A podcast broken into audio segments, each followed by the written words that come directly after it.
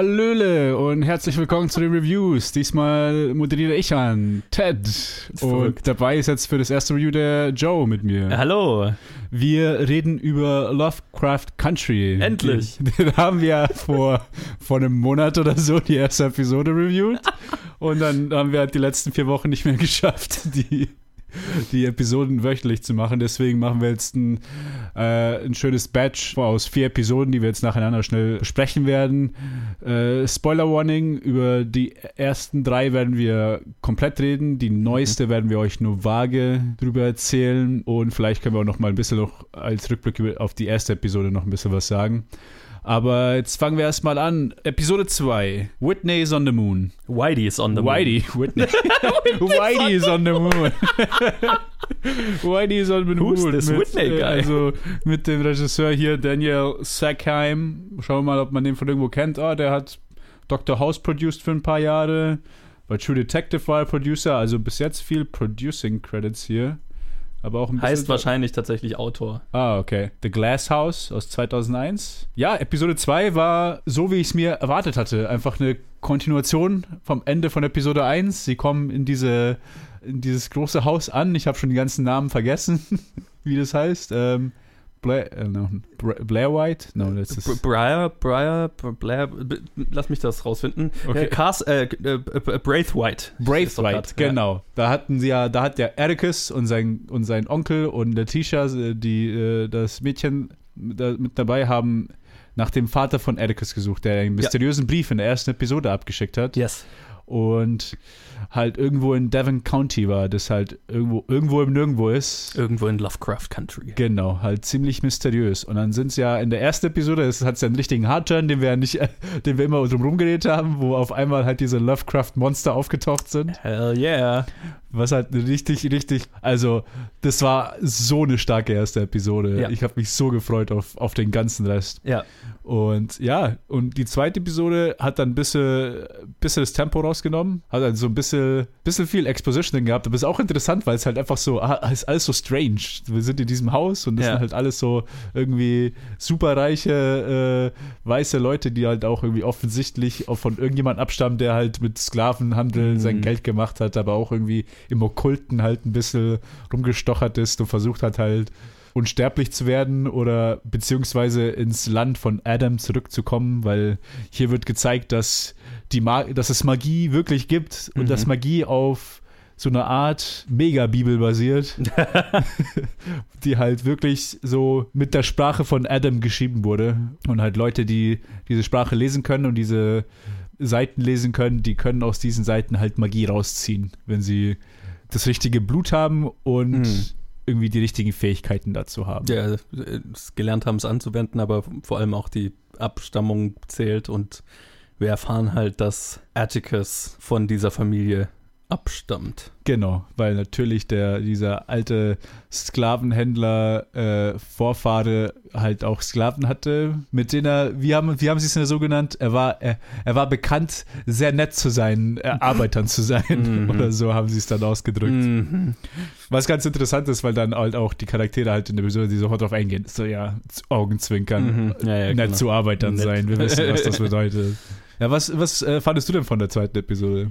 Also ich muss ja sagen, also die erste war ja ein saustarker Einstieg und ganz ehrlich, ich fand die zweite relativ schwach dafür. Für- Ja, im Kontrast. Im Kontrast, Ja, so, weil die zweite ist dann plötzlich, also weil die erste war so super gestreamlined, ne? Okay, es war klar, wir wir suchen den Vater von dem und äh, es ist irgendwie in, in, im, im Deep South und alle unsere Charaktere sind schwarz und wir haben das Problem und äh, das die erleben erst diese Probleme mit und dann am Ende eskaliert das Ganze und okay, es ist auch irgendwas Magisches hier am Werk. Super straightforward, geradliniges Storytelling, richtig äh, gut, äh, gut gepaced und so weiter. Hm. Die zweite Episode hat so viel fucking Exposition und äh, so viel Hintergrundinfo, die da der Reihe nach reingepackt wird, dass sie sich sehr durcheinander für mich angefühlt hat. Weil wir, wenn du überlegst, was wir alles in dieser Episode durchmachen, wo wir ähm, wir finden den Vater, wir erfahren die Abstammung von dem Typ, wir erfahren die Hintergrundgeschichte von den Leuten, von den reichen Leuten, die in diesem Haus wohnen. Es gibt Magie, da gibt es einen Kult. Er hat ein Anrecht auf den, äh, der, Vorsitzende dieses Kults zu sein, weil er der Abstammung von dem Typ irgendwie äh, äh dazu gehört und dann findet dieses Kultistentreffen statt und es ist so viel in 50 Minuten drin und es war zu viel. Es war zu viel, es war zu viel. Weil halt irgendwie, keine Ahnung, das hätten sie halt ein bisschen verteilen können auf so folgende Episoden, so irgendwie so noch eine Szene irgendwo einfügen, wo halt vielleicht so, vor allem weil halt auch nicht alles auf einmal erzählt wird. Ich meine, es hat sich so tatsächlich hat sich das mehr wie der Pilot angefühlt, so, weil das ist eigentlich so eine Pilot-Episode. Das hätte fast so eine Doppel, Doppel-Episode so äh, ja. Pilot sein können. Ja, ne, also wo du halt irgendwie die ganze Exposition unterbringen musst und okay, jetzt wir, wir setzen die Spielregeln fest und dann ab jetzt kann das alles funktionieren. Und das ist ja dann auch tatsächlich so. Also die Episoden danach werden wieder signifikant geradliniger und signifikant besser. Ja, ähm, genau. Aber die zweite hat mich etwas konfus zurückgelassen, tatsächlich. Ja, kann, äh, also kann ich zustimmen. Ich fand, äh, ich war sehr überrascht über das Ende, wie sie ja. halt dann, weil sie brauchten, also sie haben ja dann Ericus da hergelockt, mhm. damit er halt daherkommt und in der Serie es, war es mir nicht so klar, weil ich habe jetzt angefangen, auch das Buch zu lesen. Mm. Und da quasi die Begründung, wieso sie den Vater zuerst ähm, gekidnappt haben, quasi, und dann ihn quasi auf diese Weise ans Haus locken, war, dass man ihn aus freien Willen muss er kommen. Und Aha, das war mir nicht Hätten bewusst. wir ihn direkt gefragt, hätte er Nein sagen können und dann wäre es vorbei gewesen. Okay. Also, keine Ahnung. Das ist mir, weil das habe ich auch in der Episode nachgedacht, so, ja, okay, wieso haben sie jetzt irgendwie so diesen convoluted way gemacht, anstatt halt einfach ihn zu fragen, so, hey, wir wissen was, wir sind irgendwie ja. entfernte Verwandte von deiner Mutter, willst du mal herkommen oder so? Ja. Keine Ahnung. Auf jeden Fall, was halt passiert ist, sie brauchen ihn für ein Ritual, weil der Main-Typ, auch ein Nachfahre von, äh, von Brave White, will er im Prinzip das gleiche Ritual, das vor, 300, vor 100 Jahren die Bude abgefackelt hat, will er jetzt nochmal machen. Und halt dieses Mal richtig. Ja. Und es geht halt wieder schief. und fackelt halt, schon wieder was ab. Genau, und die Bude, anstatt halt abzufackeln, kracht sie halt alle, ja. kracht halt alles zusammen. Aber halt, alle laufen raus. Ericus sprintet einfach aus der Bude, die anderen sind auch schon draußen. Ja. Was passiert ist, George stirbt, sein Onkel. Stimmt, ja. Das hat mich dann richtig erwischt. So, oh, fuck. So schnell. Ich, hab, ich, ich mochte den Charakter so, ich so, ah, ich, ich freue mich auf mehr, weil irgendwie, ich mochte die Dynamik zwischen ihm und, und seinem Neffen. Und halt auch irgendwie so, haben sie halt auch irgendwie in der zweiten Episode dann so geteasert, so quasi, wo er dann mit dem, mit dem, mit seinem Bruder spricht, so, ja, eventuell ist er nicht dein Sohn. Und so, oh shit. Mhm. Was, was, was machen sie jetzt noch? Und dann stirbt er. Und so, oh. Ja, vor allem es war auch so, weil es halt Courtney B. Vance war, so, ne? Okay, ja. bekannter Schauspieler, erwarte ich nicht, dass er in der zweiten Episode gleich ums, ums Ecke, um die Ecke gebracht ja, wird. Ja, ja, absolut. Und dann ist halt die zweite Episode vorbei. Und wir kommen in die dritte Episode, die heißt Holy Ghost mit demselben Regisseur, also Daniel Sakai macht, hat wieder diese Episode gemacht. Und was mich da überrascht hat, ist, dass ich für die ersten zehn Minuten oder beziehungsweise in dieser Folge gibt es eine kurze Szene, wo äh, dann Letitia den Atticus sagt so, hey, in den letzten drei Monaten bist du kein einziges Mal hergekommen, um mir, um zu schauen, ob es mir mhm. noch gut geht, nachdem, nachdem ich gestorben bin, quasi mhm. wieder auf, also sie wurde wiedererlebt in der zweiten Episode. Und das auch war auch noch, genau. Bis zu dieser Szene wusste ich gar nicht, ist das jetzt eine kontinuierliche Story? Ich dachte, das war ein Oder machen sie einfach dieselben Charaktere Anthology-mäßig so, die haben nichts miteinander zu tun, einfach nur jedes Mal so eine Supernatural Story. Und dann war ich, ja. war ich also, ich so, hä? Ich war ganz verwirrt am Anfang ja, der Episode. Total. So. Richtiger Hardcut, einfach so, weil sie, sie hat halt Haus, also sie hat Geld von der Mutter bekommen auf einmal. Sie hat plötzlich ein Haus gekauft. Hat ein Haus gekauft und es ist haunted. Deswegen Ho Holy Ghost. Und da ist mir dann auch irgendwie so klar geworden, okay, das hat wohl schon irgendwo eine kontinuierliche Storyline, aber irgendwie jede Episode ist so ein Ding in sich. Genau. Und das, das hat sich dann auch bewahrheitet über die nächsten paar Episoden bis jetzt. Das ist wirklich, und hier haben wir halt im Prinzip, die Episode ist eine Haunted Tower Story. Und, und die ist halt kombiniert mit so einem Breaking in into äh, eine weiße Nachbarschaft, wo ja. sie halt die erste halt versucht, richtig viele äh, von den so schwarzen Leuten äh, in dieses, ist halt so ein Riesenhaus, das sie für irgendwie für ziemlich billig bekommen hat. Weil es halt äh, zerfallen ist. Weil es halt zerfallen ist, man muss es halt nur ein bisschen upgrade, also ein bisschen dran arbeiten, dann ist es gut und ja. dann ist es halt irgendwie das kombiniert, es ist halt, ist es gleichzeitig haunted und auf der anderen Seite ist halt die ganzen Probleme halt in eine rassistische äh, Nachbarschaft einzuziehen, die mit dahin halt dann hergehen. Das war fast das gruseligere Haunting. Ja, ja.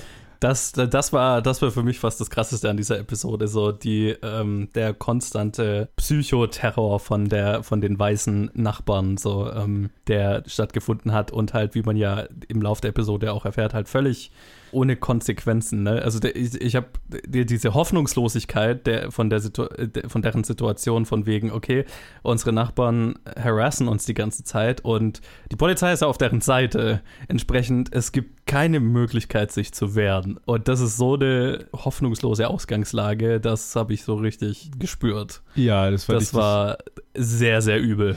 Es war richtig, richtig krass. Vor allem halt, es ist halt so extrem bedrohlich halt auch, wird auch gezeigt. Ich fand eine, eine Szene fand ich ganz interessant, wo einfach nur gezeigt wird, wie sie halt schon irgendwie alle schon dran gewöhnt sind, äh, damit umzugehen. Mhm. Und zwar haben halt die äh, für mehrere Tage hat die Nachbarschaft so drei Autos vorm Haus geparkt und halt so mit Ziegelsteinen an der Hupe festgeschnürt, damit es die ganze Zeit hupt. Also nonstop ja. halt 24-7. Und irgendwann ist halt genug. Und sie geht halt raus mit einem Baseballbat und schlägt halt alles zusammen, so einfach nur. So gut. Richtig powerful Moment. Ja. Und halt drei andere Leute stehen halt dann mit der Shotgun da, um sie noch irgendwie ja. zu beschützen. Ja. Und dann, kaum ist sie fertig, werden die Shotguns super schnell in ein Auto einfach in die äh, reingeschmissen und die Schwester fährt sofort weg, weil klar ist, wenn da irgendwie Waffen gefunden werden, sind sie halt alle am Arsch. Einfach nur dieses die wissen also quasi, die haben schon eine Taktik dafür, ja. weil sie halt gezwungen sind, sich auf diese Weise halt selber irgendwie zu verteidigen, weil halt sonst, weil sie halt sonst niemanden haben. Ja. Richtig böse. Und dann gibt es natürlich noch das Haunting. Und das ist auch ganz gruselig, eigentlich. Es ist eine coole kleine Haunted House-Geschichte. Ja. Und ja. ja. muss man ja gar nicht unbedingt spoilern. Ähm, worauf das Haunting am Ende rausläuft, fand ich auch effektiv, weil ich meine, das ist der, auch so ein roter Faden, der sich durchzieht über die Serie, die halt über übernatürliche Ereignisse, die äh, äh, rassistische Vergangenheit der USA aufarbeitet, mehr oder weniger. Mm. Oder kommentiert, whatever.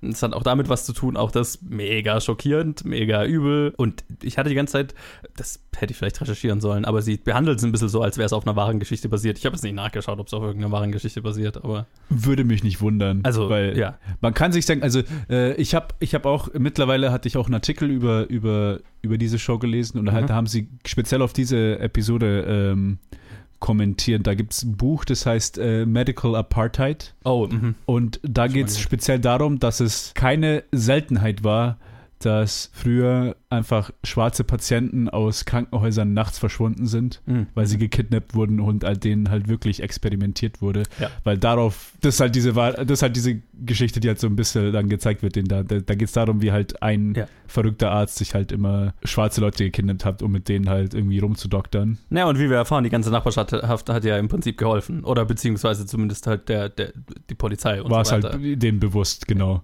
Die und haben ja auch geholfen. Also tatsächlich hat ja der eine Polizist gibt es doch sogar zu, dass er irgendwie dem auch Leute zugeliefert oh, hat. Oh ja, stimmt, weil er, weil äh, Dam Dam Dam, das Haus ist nicht nur haunted und nicht nur auf diese Vergangenheit, sondern es hat auch irgendwie was mit den Blair, mit den Brave Whites zu Brave tun, Whites, irgendwas, ja, genau. irgendwas mit dieser Order Sons of Adam. Ja.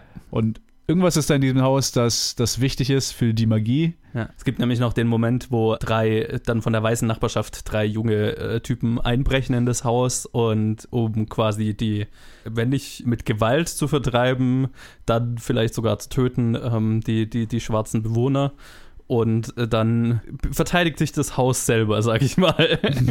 und die Leichen verschwinden und wir kriegen nur so einen Tease, dass unter dem Haus irgendwas ist was unsere Charaktere noch nicht entdeckt haben. Genau. Das war so der Tease, glaube ich. Und es ist dann so, so halt, das ist dann dieses äh, Tying-In von den ersten zwei Episoden, wo es halt wirklich dann, also das, wo, wo einem klar wird, äh, es ist nicht vorbei mit den Brave Whites ja. und es, äh, da wird sich noch irgendwas Größeres da noch aufbauen. Ja.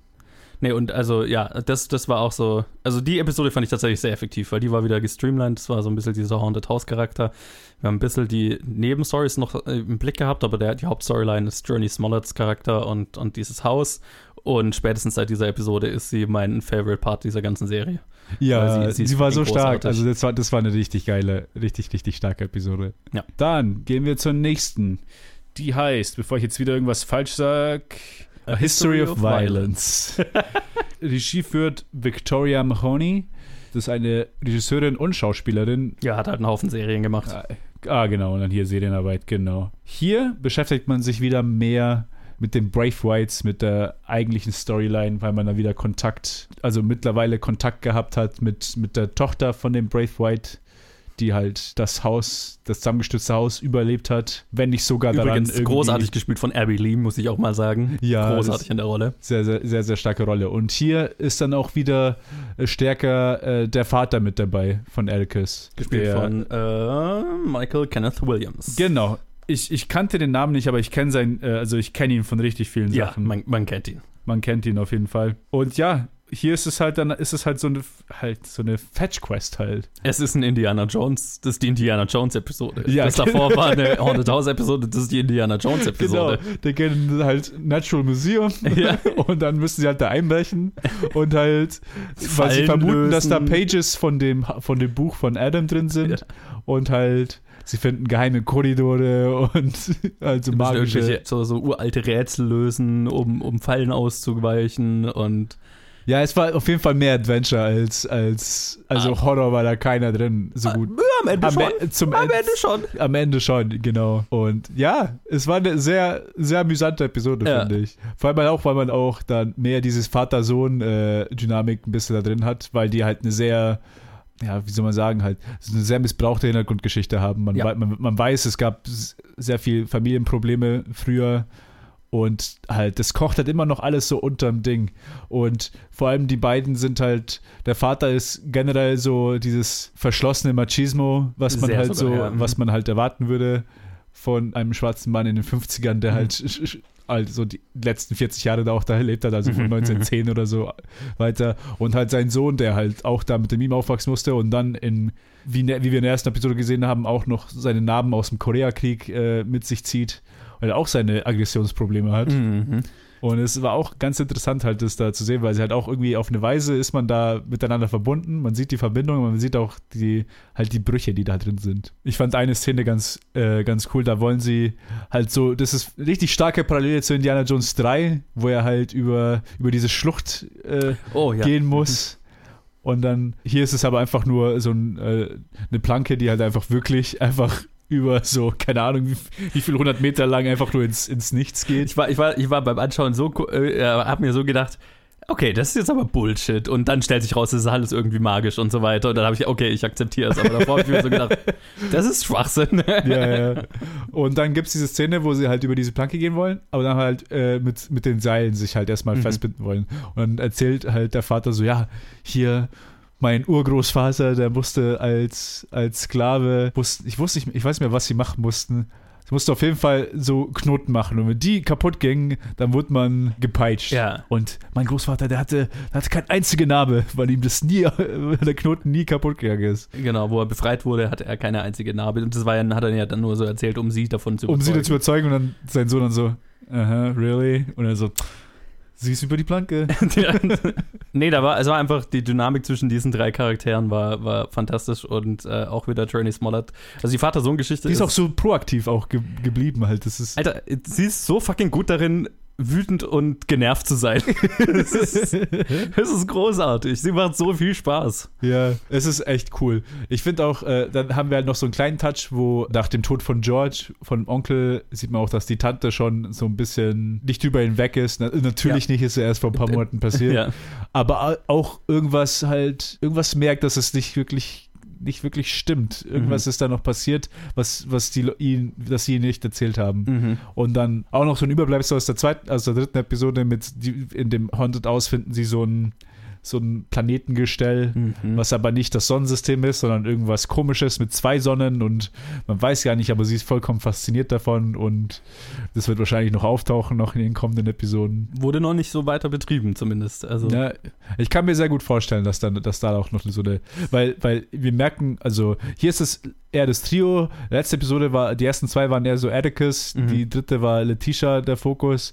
Jetzt äh, hier ist, sind es eher die drei, aber auch so ein bisschen so Vater-Sohn, gespannt. ja, genau. Und dann auch bei der nächsten Episode ist dann der Fokus auf Letitias Schwester, auf Ruby. Ja. Und ich glaube, die werden wirklich so immer so ein, so ein kleiner, also immer so einen Fokus auf eine, eine bestimmte Person haben und dann kann es auch wieder zurückkommen. Deswegen war die zweite Episode so sch verhältnismäßig schwach, weil da war das nicht so. Da war alles drin.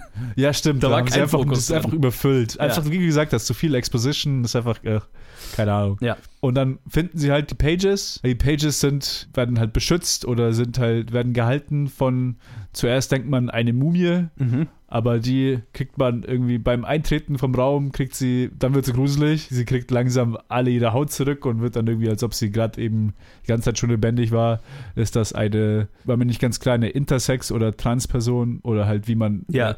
Was halt auch bei, bei, bei Native Americans, äh, was, was da nicht untypisch war, dass sie diese, äh, wie haben sie sie genannt, äh, Two-Spirit äh, People, wo sie hatten. Es, wird erge- erklärt in der Episode oder sie, sie er sagt es, aber ich habe es auch schon wieder vergessen, ja.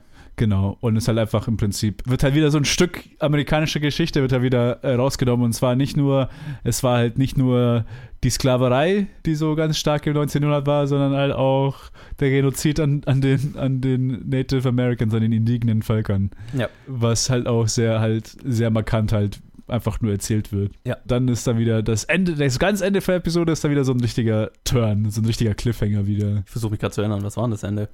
Sie, sie, sie kriegen ja die, sie erzählt ihr die Geschichte, Ja. sie, sie retten sie erstmal Ja.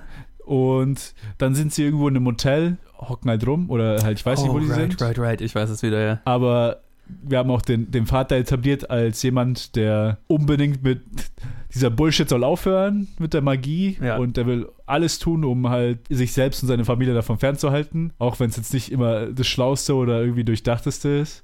Und ganz am Ende von der Episode bringt er halt die Person um, die sie halt gerade gerettet haben, Mhm.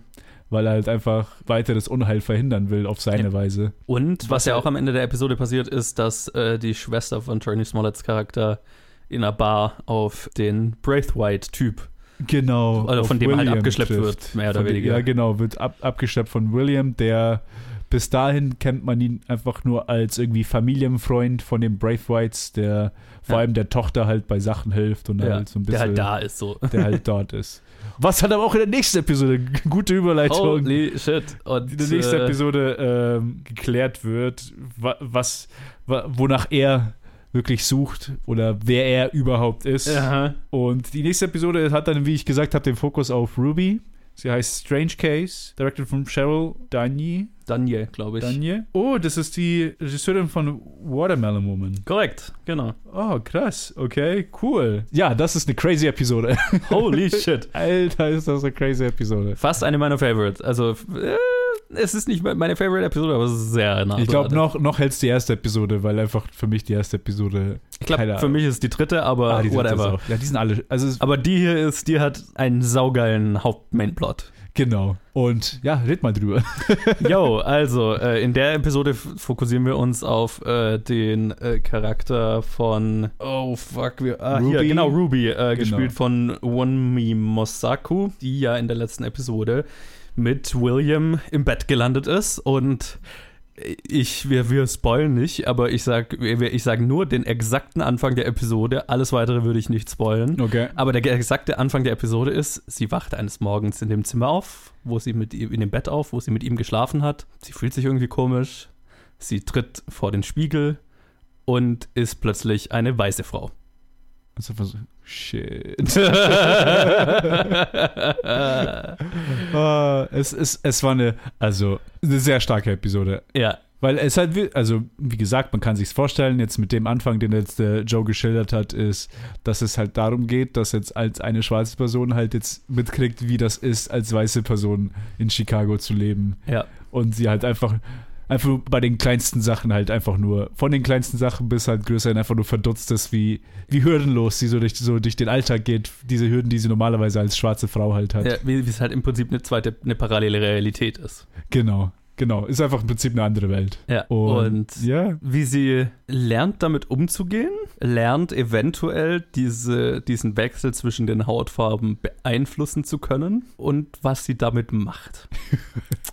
das ist, ist fast schon ein Essay, diese Episode. Es ist, ja, ja. ein, ein Essay darüber, äh, wie die Hautfarbe deinen Lebensalltag bestimmen kann, vor allem halt in, im Amerika der, was, was ist, 50er Jahre? 50er Jahre, ja. aber halt mit, mit, mit Klängen, die natürlich bis heute aktuell sind.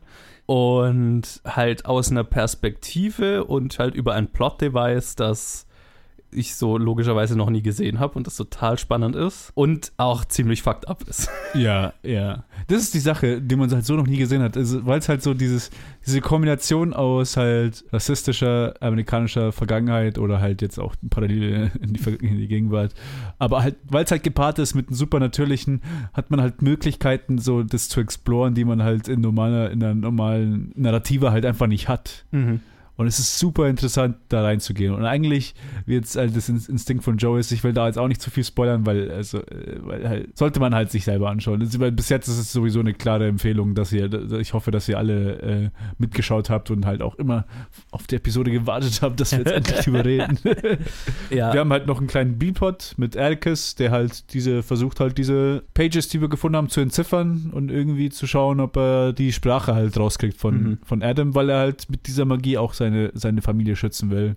Und dann haben wir noch einen anderen B-Plot mit seinem Vater, wo wir halt noch ein paar mehr Informationen über ihn hören, äh, erfahren, die ja für mich irgendwie aus dem Nichts kamen. Ich, ich bin mir sicher, dass es vielleicht Ange äh, Anspielungen drauf gab, aber die, die sind mir nicht aufgefallen in den, in den Episoden davor. Überhaupt nicht. Und da will ich jetzt auch nicht zu viel sagen, weil es äh, Nee. ist ja auch gut für sich selber stehen. Hat auch Äh, kein, keine großen Auswirkungen auf den. Es ist einfach mehr so ein bisschen Charakterzeichnung für ihn. Ja, genau, genau. Und ja, tatsächlich hier äh, äh, B und C-Plot sind also sind interessant, aber der, der Fokus der Episode ist ganz klar auf der einen, auf dem A-Plot. Und der ist auch, was es interessant ist. Ähm, ich kann mir, könnte mir vorstellen, dass der A-Plot eventuell für manche Leute zu holzhammerig sein könnte. So vom Messaging und Mm. bla, aber ich fand, ich war die ganze Zeit gespannt vom Fernseher, wie, weil ich mir gedacht habe, uh, wie, wie behandeln sie jetzt diese Situation? Und ich finde, es findet meistens den richtigen Ton, so gefühlt. Ja, äh, weil, find- weil es ist, ja. es ist, es ist, finde ich, schwierig, äh, ein Thema so offensichtlich zu behandeln, weil ich meine, die, die, die, die Metaphorik ist jetzt nicht subtil. So, okay, läuft in einer anderen Hautfarbe rum und wie ist die Welt anders? Das kann ja auch sehr schnell sehr plump sein. So. Ja, und ich genau. finde, in den meisten Stellen, und deswegen gefällt mir die Episode so gut, ist es eben sehr intelligent umgesetzt, ohne plump zu wirken, obwohl es durchaus manchmal eher plump rüberkommen kann und äh, auch, glaube ich, nicht immer 100% funktioniert. Aber es ist super interessant. Das Ende, worauf das, dieser Plot rausläuft, ist dark. so dark. Ja, Ja, es ist derb. Es ist wohl derb. Alter. Ja, das äh, ja, kann man mal drüber nachdenken, dann, äh, nachdem man es gesehen hat. So, Genau. Das äh, bleibt einem, bleibt einem im Gedächtnis auf jeden Fall. Also ich bin auf jeden Fall gespannt, was noch kommt. Ja. Ich habe ja, wie gesagt, ich habe ja das Buch angefangen zu lesen und da die ersten zwei Kapitel gelesen. Und die ersten zwei Kapitel waren im, im Prinzip Episode 1 bis 3. Aha. Und man merkt schon kleine Unterschiede. Also ist jetzt keine Spoiler für ein Buch, äh, weil es einfach nur äh, das Setup halt ein bisschen anders ist. Mhm. Und zwar, ich will nur auf ein paar kleine Unterschiede halt eingehen. Und zwar bis jetzt dieser ganze Aspekt, dass man halt auch also irgendwie nicht nur über Rassismus redet, sondern auch über den Sexismus dieser Zeit. Der ist halt nicht so vorhanden im Buch. Ah, okay. Weil zum Beispiel die Tochter von Brave White ist nicht die Tochter, sondern der Sohn. Uh, Ist interessant. Das heißt, das ist eine Edition, die halt die Show gemacht hat, wo halt nochmal so eine, so eine Ebene weitergegangen wird. Und halt, was das, was, was ich aber ganz interessant finde beim Buch ist, dass quasi am Ende, wo halt das Haus halt wieder äh, zerstört wird in der Mhm. zweiten Episode, weiß man ganz klar, dass es eine Sabo- Sabotage ist vom Sohn. Ah, okay. Quasi, wir sehen ja der, in, der, in der Show sehen wir das Ritual und wie es halt irgendwie schief geht. Und wir wissen nicht wirklich, wieso es schief gegangen ist. Aber im Buch ist halt so, Atticus hat halt einen Zettel bekommen und er sollte halt drei Wörter von Ja. Adam aufsagen und das hat halt alles gesprengt. ja. Es ist halt einfach nur so ein, der Sohn, der halt quasi so einen Coup gemacht hat gegen Ja, seinen ja. Vater und gegen die, die ganze Order, um Macht irgendwie an sich zu reißen. Also, Ist auch interessant äh, jetzt mit dem Twist, den wir über die Tochter in dieser Episode. genau, Geil. Und ich finde, da merkst du dann halt, dass äh, die Showrunnerin eine Frau ist und es ein, ein, ein gut durchmischtes Team ist, das äh, die Serie gemacht hat. Absolut. dass ich das finde, noch das ein paar mehr super, Schichten reinbringt. super also, ja, vielschichtige irgendwie, wie soll man, Editions halt, die sie halt Mhm. zu, zu dem Source Material, genau, Ja. zu dem Material gemacht haben, zu dem Buch, was sie halt da genommen haben. Und ich finde auf jeden Fall, bis jetzt äh, war das alles, hat es auf jeden Fall stärker gemacht, Ja. die Show. Ja, cool. Nice. Wir freuen uns alle auf die nächste Episode, die kommt. Die, Ja. Über die reden wir dann hoffentlich ab nächster Woche wieder wöchentlich oder vielleicht wieder ein Batzen in, in drei Wochen, wenn, wenn die Staffel vorbei ist. Mal schauen, sehen wir dann. Wir lassen uns überraschen. Genau. Jetzt gehen wir erstmal über zu einer Besprechung von einer Episode. Da gebe ich jetzt an Joe und Luke weiter. Sie reden über. Cursed. Hallo Luke! Äh, Episode 9 von Cursed, Poisons, von Sarah O'Gorman, O'Gorman äh, äh, gemacht, regisseuriert, ist die neunte Episode von Cursed. Und äh, wir sind an einem Punkt, an dem ich nicht mehr so richtig einen Fick gebe. Tatsächlich. ja, keine Ahnung, was passiert. Äh, Nimue und Arthur ähm, sind, sind äh, äh, Tyrion Lannister und hier äh, Daenerys Targaryen. Wir haben Merlin, der äh, von einem Pfeil durchbohrt wird und vergiftet ist. Äh, es gibt einen Plot, in dem jetzt King Uther Pendragon die Zügel in die Hand nimmt. Und überhaupt gibt es auch bei den Red Paladins Trouble in Paradise, als der Papst einen Inquisitor in Schwarz diesmal mit seinen schönen Masken schickt. Äh, nicht ein Inquisitor, ich weiß nicht, wie, was, was die. Abt, ich glaube, es war ein Abt. Ja, es war, ich glaube, es war ein Abt, ja. Ja. Und, und äh, ich meine, so die, die zugrunde liegende Frage ist äh, eigentlich die ganze Folge durch, wird Nimue jetzt die Macht des Schwertes so verwenden, wie das Merlin früher getan hat, oder wird sie den diplomatischen Weg wählen? Und äh, es hat mich ziemlich unbefriedigt zurückgelassen und ich bin wesentlich weniger gespannt auf das Finale, als ich das vor dieser Episode war. Joe, wie fandest du denn die Episode? Hm. Also ich glaube, so alles in allem hat mir die Episode äh, schon deutlich besser gefallen als die meisten davor. Aber ich kann jetzt auch nicht behaupten, dass ich groß gespannt auf das Finale bin, weil tatsächlich die Nimue-Storyline so äh, das Uninteressanteste ist an dem Ganzen oder halt auch einfach, also das, diese, dieser ganze Aspekt, so dass das Schwert sie korrumpiert, so wie der Ring Frodo korrumpiert Ja. wenn man so will, kommt halt sehr plötzlich. Dafür, dass sie das Schwert schon eine ganze Weile hat. Und erst jetzt, wo sie, wo, wo, wo es für die Serie Sinn Okay, da würde ich dir widersprechen. Ich glaube nicht, dass es, äh, für mich kam es nicht plötzlich, es gab schon hin und wieder mal so diesen, diesen Gedanken von, okay, ich will das jetzt nicht verwenden. Den gab es schon, aber es war nicht so, naja, es war ich nicht will, so ja, groß. den Gedanken, ich will das, ich will das Schwert nicht verwenden, aber so, na, ich meine jetzt eher so dieses, dass sie wirklich, ähm, dass das Schwert sie bösartig ja, macht. ja, ja, das stimmt, das kommt aus dem Da, Nichts. das ist, das kommt sehr aus dem Nirgendwo in dieser Episode plötzlich. Mhm. Und So wie also, das war ja auch letzte Episode. So wie Daenerys Targaryens Heel-Turn. Ich meine, was soll ich sagen? Äh, ja, ja, hat, hat Shades davon. Und das, äh, und auch so dieses, mit wem macht sie jetzt einen Deal, um das Überleben der Faye irgendwie zu äh, garantieren ähm, und gibt sie sich irgendwie zu irgendjemandem auf. Das wechselt ja auch ständig, die so die Alliances und irgendwie, also so richtig äh, packen tut mich das Ganze nicht Mhm. weil es sich auch so ein bisschen bedeutungslos tatsächlich anfühlt. Ganz witzig fand ich tatsächlich Uther Pendragons Mhm. Storyline Ja. fand ich fand ich nett. Ja. Ne? Ja, ja. So seine seine seine Teenager, ich mache mich frei von der von der Kontrolle meiner Eltern oder meiner Mutter in dem Fall, ähm, aber halt auf die Art eines Typen mit absoluter Macht.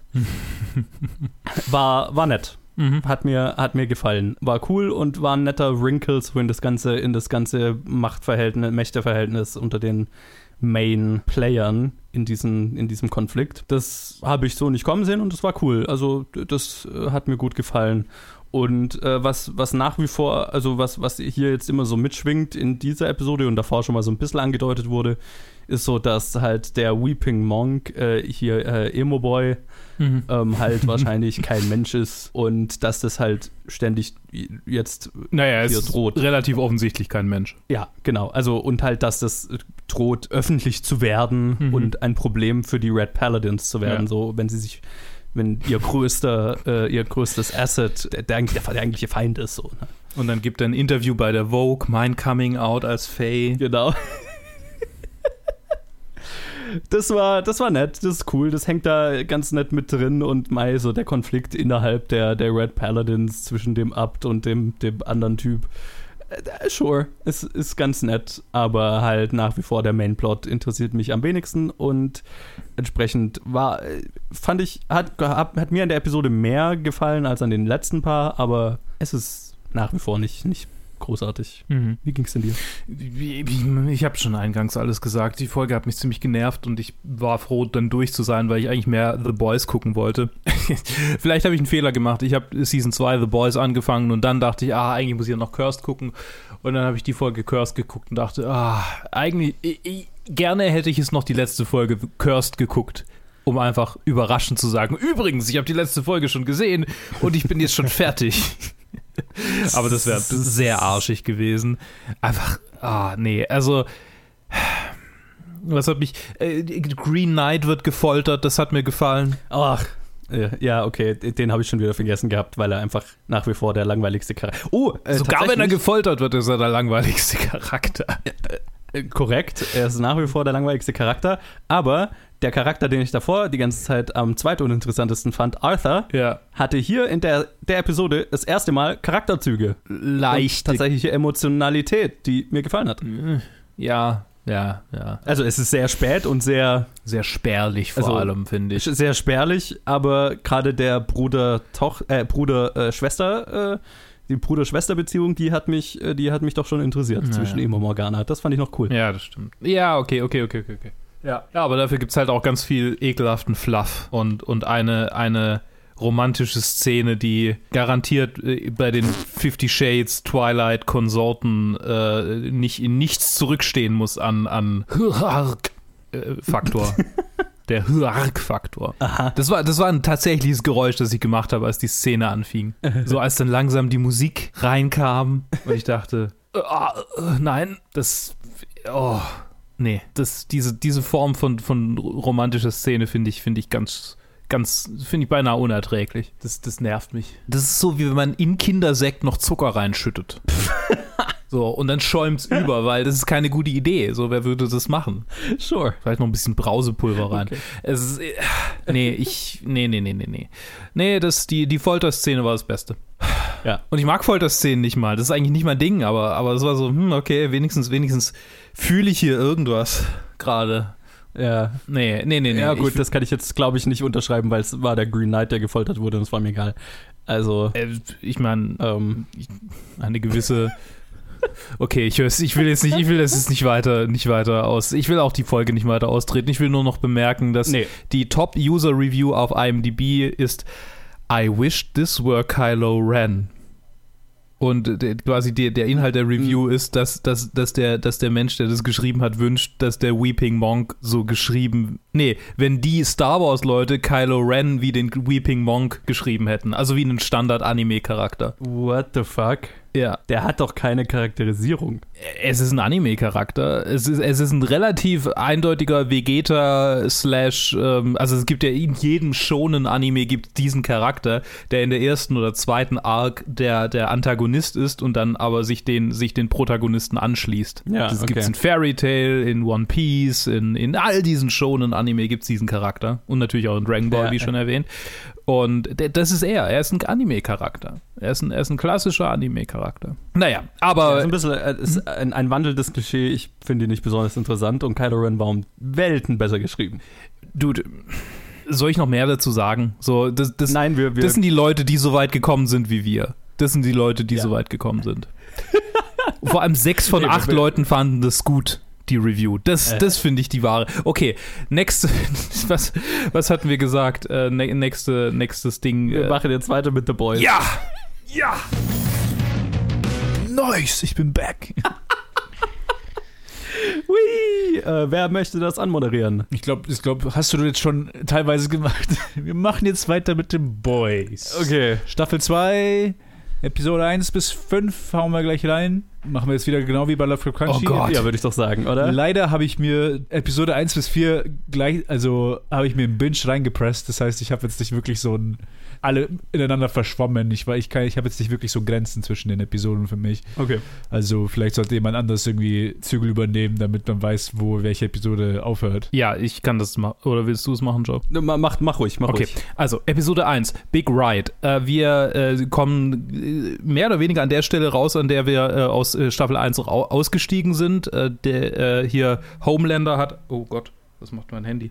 Äh, Homelander hat einen Sohn, und, und die Frau von Butcher lebt noch. Die, die Boys, also hier äh, äh, Huey und äh, Mother's Milk und Frenchie sind äh, wohnen unter einer unter diesem Drogen Drogendan, in dem Frenchie da gelebt hat, auch vorher schon, glaube ich. Das war, das war, das war die, die. Ähm, The Deep hat Probleme und äh, geht mit diesen Problemen um, indem er den Wasserpark crasht, komplett betrunken und Kinder traumatisiert. Äh, Starlight ist voll im Ich funktioniere einfach und mache meinen Job-Modus. Und es gibt eine neue Frau in den Seven, nämlich am Ende dieser Episode kommt oder? Das war am Ende dieser Episode, glaube ich. Ja, genau. Kommt ja. Stormfront, gespielt von Aya Cash, als neue, neue Antagonistin oder vielleicht noch nicht Antagonistin, aber wir werden in späteren in Episoden dieser Episode noch nicht. In dieser noch nicht, genau, in dieser noch nicht. Ist man ziemlich sympathisch in den ersten zwei Episoden. Ziemlich, ja, hier. ziemlich. Also, ziemlich. Das fand sie sehr cool am Anfang. Anti-Establishment halt. Ja. ja. Ich meine, als Antagonistin für unsere Boys, weil die halt quasi gegen alle sind, die Soups. Gegen sure, alle Soups.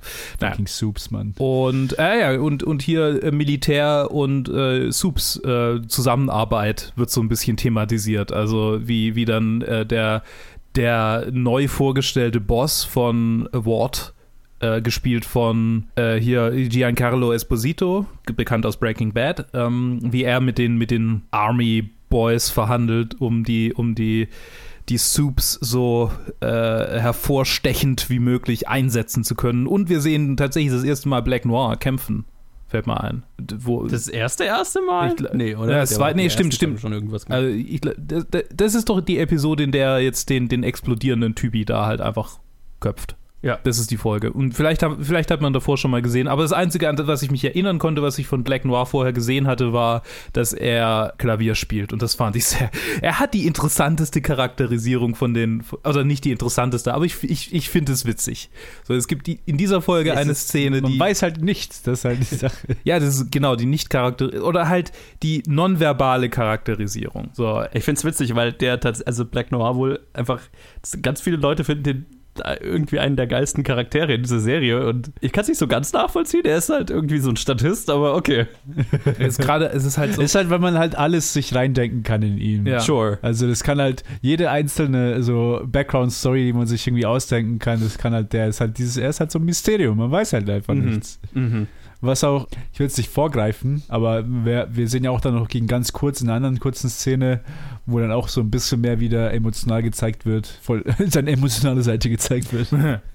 ja. Eine ganz, weil ganz er, kurze Szene. Ist es, wo er heulend im Gang da hockt, oder? Wo er heulend im Gang hockt, weil, Spoiler Alert, welche Episode war das? In der zweiten oder dritten? Das kommt passiert dann ziemlich schnell, oder? Episode 2, Proper Preparation and Planning gehe ich es einfach mal über. Äh, kommt das? Oder kommt das in Episode? Wir, wir, haben doch gar nicht wirklich, wie, wie, wie wir die Episode fanden. Ach so, stimmt, gesagt. ja, richtig. Ich, sorry, ich, außerdem kommt es auch nicht in der Episode. Ja, ich wollte einfach nur das Black Canal vorgreifen. Das können wir ja. aber gleich, können wir gleich, später gleich sagen. Ja, genau. Also, ich fand, da fand ich Stormfront eigentlich voll super interessant, weil es halt so quasi, ah, das, das siehst du Millennial im, im Team. Mhm. So. Sie nutzt ihre Instagram-Following und redet halt so immer Anti-Corporation ja. und ich bin hier mit den Leuten, ihr seht mich direkt, ich bin halt, halt sie ist halt, man, man, man denkt sich, sie ist halt irgendwie so eine Art Influencer, halt, die halt Superpower hat. Ja. Man, bis dahin weiß man auch nicht, was für eine Superpower sie überhaupt hat, aber man weiß, dass sie halt beliebt ist und Leute hier halt ist halt so ein, wie halt ein Instagram-Star oder sowas. Es gibt auch eine großartige Szene, eben gerade am Ende der Episode, wo, wo sie quasi so ein Press-Junket durchmachen, Starlight und äh, Stormfront. Mhm. Und es war wunderschön äh, parodiert, das gesamte, den, so diesen das gesamten Presse. In der zweiten Folge. Wirbel. Tatsächlich, aber ist egal. Ist es das zweiten? Ja. Okay, ich habe auch keine Ahnung. Ich kann mich wirklich an die erste kommen, weil bei mir ist halt alles zusammen. Mhm. Ich meine, ich habe die ersten drei auf einmal geschaut, entsprechend. Ja. Die ja. verschwimmen sehr. Verstehe. Aber Translucence ja. äh, äh, Beerdigung ist noch in der ersten. Ja, ja, die ist, die ist auch cool. die, ja. Ist, ja, die ist sehr lustig, ja. ja. Aber wir können auch gerne weitermachen und, und das einfach so die, die ersten drei so ein bisschen als eins ja. äh, behandeln, weil ich, äh, ja. Ja, genau. Zweite Folge. The Boys are back in town. Also am Ende von der ersten Folge kommt äh, Carl Urbans Charakter zurück. Äh, hier, äh, right. William Butcher kommt back to the Boys und er hat klare Erinnerungen daran, was er gesehen hat, nämlich äh, er hat sich quasi alles gemerkt von, von dem Haus, in dem seine Frau jetzt lebt. Um, also es ist quasi seine Motivation, seine Frau zu finden, diesen geheimen Ort zu finden, den Ward da halt irgendwo hingebaut hat und äh, sie da rauszuholen, während Huey irgendwie immer noch so rumdümpelt im ach, ich liebe Starlight und aber eigentlich und, und außerdem brutal äh, äh, Stress mit Butcher hat. Also die zwei hassen sich momentan sehr, auch über die nächsten Folgen. Therapie-Sessions mit einer Scientology-Frau durch The Deep. Relativ offensichtlich Scientology inspiriert, finde Ja. ich. Auch in den späteren Sehr. Episoden kommt es mehr raus, aber hier ist es so richtig so, ah, ah, ah, so schön. Ähm, und ich glaube, also was ihr gerade gesagt habt, so mit dem Eingangs, äh, dass das Stormfront-Eingangs so, so sympathisch ist, das ist, das ist was, was äh, bei Filmen hier so schön mitschwingt. Das ist so schön erlebbar. So wir, wir, wir erleben, wie die Charaktere auf was reinfallen, was sich dann später als äh, garantiert auch halt, ne, äh, was, was sich anfangs gut präsentiert, so wie halt Stormfront an, am Anfang sich uns als Zuschauern und damit quasi ihren Zuschauern auf Instagram gut präsentiert, aber dann irgendwann blicken wir unter die Oberfläche. Und hier ist es auch so mit, mit The Deep, der jetzt quasi irgendwie versucht, sich, sich wieder zu finden und glaube, in der Mhm. Folge war es das, oder diese oder nächste Folge trinkt er dann, trinkt er dann, äh, nee, es war diese ähm, halluzinogene Pilze, ein Tee aus, aus Ja. Pilzen, Pilztee. Und wir haben ganz viel Starlight, äh, ähm, beziehungsweise, wie heißt sie, Annie, die jetzt mit der Situation, dass ihr der neu aufgewachte A-Train auf den Fersen ist und sie aber gleichzeitig den Plan hat, mit Hu Huey zusammen äh, die, die Compound V, das Compound V-Geheimnis öffentlich zu machen. Und, und quasi, Ja. wir haben so ein bisschen so eine, nicht Investigation, aber, aber so, ein, so, ein, so, ein, so eine Art äh, Verfolgungsjagd zwischen ihr und ihm, wo sie quasi versucht, ihm einen Schritt voraus zu sein und er ihr irgendwie immer so auf den Fersen ist und sie im Hintergrund versucht, durch einen Soup, den wir in der ersten Folge kurz kennengelernt haben, an Compound V zu kommen, der auch eine interessant eingesetzte Kraft hat. Er kann sich nämlich regenerieren und prostituiert sich im Prinzip an Wahnsinn, äh, an, an, an, an, an, ja, an Wahnsinnige, die halt Äh. gern jemanden Körperteile abhacken würden.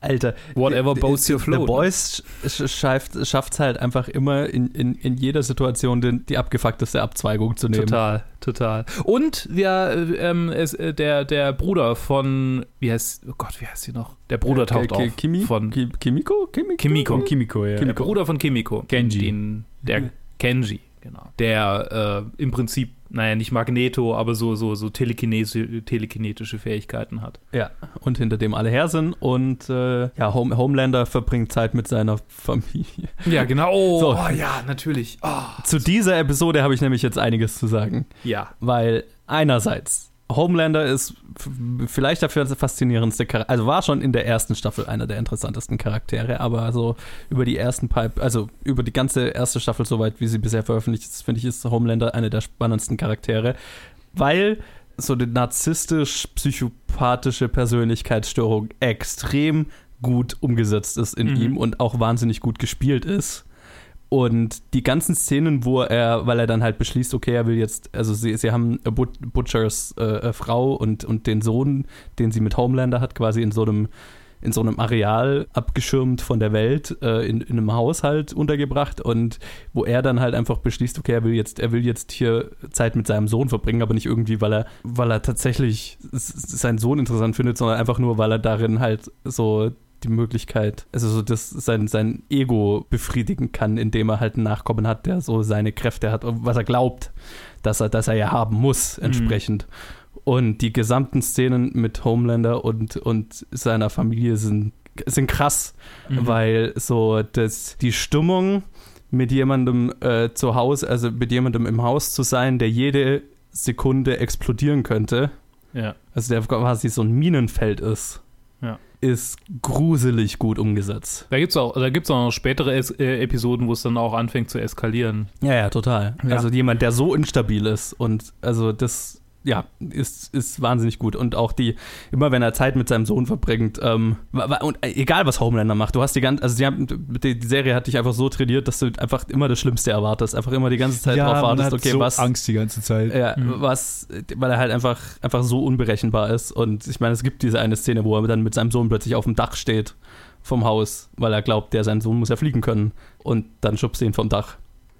Also, ja, der, das, das war alles extrem hart und extrem äh, effektiv umgesetzt. Was wollte ich jetzt sagen? Ach, genau, äh, und hier, äh, die, auch äh, die ganze Storyline von The Deep fand ich in dieser Episode total spannend, Mhm. weil er ja durch diese, diesen halluzinogenen Tee, den er trinkt, plötzlich in einem Raum eingesperrt ist und seine Kiemen fangen an zu reden. Ja. Mit, mit Patton Oswalds Genau. Stimme, Mann. Ach, es war Patton. Oh, geil. Das war Patton Oswald und äh, es war, das fand ich auch total gut geschrieben, wo ich mir so gedacht habe, oh, interessant. Fangen wir hier jetzt an zu analysieren, wie funktioniert das Hirn eines Sexual Predators und äh, was treibt jemanden dazu, so zu sein und so weiter. Und ich war, also fand, fand diese Interaktion, also so sein Selbsthass sich selbst gegenüber, wo, wo er quasi mit sich selbst redet, weil seine Kiemen, also ich meine, ist ja eher ähm, fand ich, fand ich äh, total spannend. Und natürlich nimmt es keinen positiven Ausgang so äh, am Ende in den nächsten Episoden, aber es ist sehr faszinierend. Ja, ich fand's auch interessant. Also, keine Ahnung. Die Szene war dann ein bisschen skurril, wo sie halt auch dann. Was haben sie. Welche, welches Lied haben sie dann gesungen miteinander?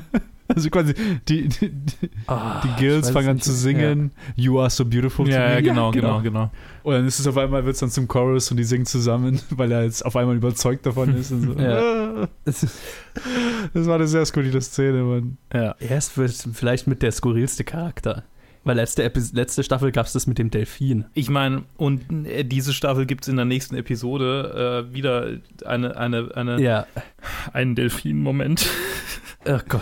Ja, Also du meinst das mit dem Delfin, mit, der, mit, dem, mit den Anspielungen auf Zoophilie auch? ja, ja, Ja. Wo, wo dann der Delfin überfahren wird oder was weiß Ja, ich. ja, wo er davor also- sagt so, ja, aber ich, ich, kann dich, ich kann dich nicht heiraten oder sowas in der Richtung. Ja, ja, das war. Mhm. Er ist, er ist, somit der skurrilste Charakter. Oh äh, Gott. Okay. es ist sehr. Okay. Äh, ich, bin, ich bin ganz froh, dass die äh, äh, einfach, dass wir halt auch die Zeit auch nehmen, um mit denen zu verbringen. Mhm. Und halt auch der Fokus ein bisschen, weil irgendwie juckt es mich auch diese, so ja, was jetzt so Huey macht und denkt und so, keine Ahnung. Ich bin, ich habe irgendwie abgeschlossen mit ihm als Charakter, zum größten Teil. Er ist somit der uninteressanteste Charakter. Huey. Ja, er ist einfach so, ja, okay, er, er hat so das ins Laufen gebracht. Vor allem halt diese Introduction in der ersten Staffel mit, der, mit Freunden stirbt und keine Ahnung. Mhm. Ich meine, er war der jetzt- Avatar für die, für die Zuschauer. Genau. So, ne? Und jetzt ist halt schon so, man ist schon so familiar mit, mit den ganzen Charakteren, dass man ihn halt nicht mehr braucht. mhm. Und dann ist mal, also jedes Mal, wenn es halt zurück zu Huey-Drama geht, so, oh, ich, ich weiß nicht, was ich machen soll. Ja. So, ja, Dude, Mann. Ja. Definitiv in den ersten drei Episoden habe ich mir jedes Mal gedacht, wenn es zurück zu Huey und auch zu den Boys selber geht, fand ich immer den unspannendsten Teil jeder Episode. Ja, ja. Ich kann nur hoffen, dass er halt irgendwie. Ich weiß, ich weiß dann, Butcher hat halt diesen absoluten Hass auf, auf jeden Soup, jeden Einzelnen. Aber irgendwie muss es halt. Die müssen sich auch selber.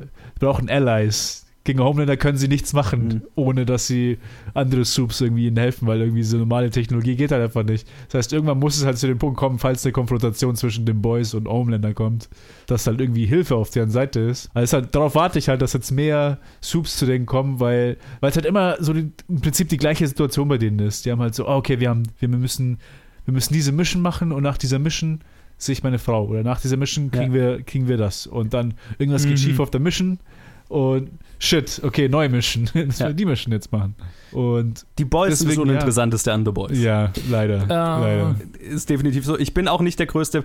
Also, ich finde, Billy, äh, Carl Urbans Charakter ist ein, ein netter Charakter, aber ich. Mhm. Er, ist, er fängt halt schon langsam an ein bisschen äh, so halt Ich habe ihn, ich hab ihn kapiert. In der neuesten Episode, die du noch nicht gesehen hast, Ted, da nimmt das Ganze ein bisschen einen Turn. Und da bin ich Ah, gespannt, wo das noch Verdammt, hingeht. Okay, Ja. die habe ich ja nicht gesehen. Aber bis dahin, ich fand ihn halt immer sehr One-Note. Nicht schlecht gespielt, sondern Carl Urban ist der perfekte, das perfekte Casting dafür und er spielt ihn auch gut.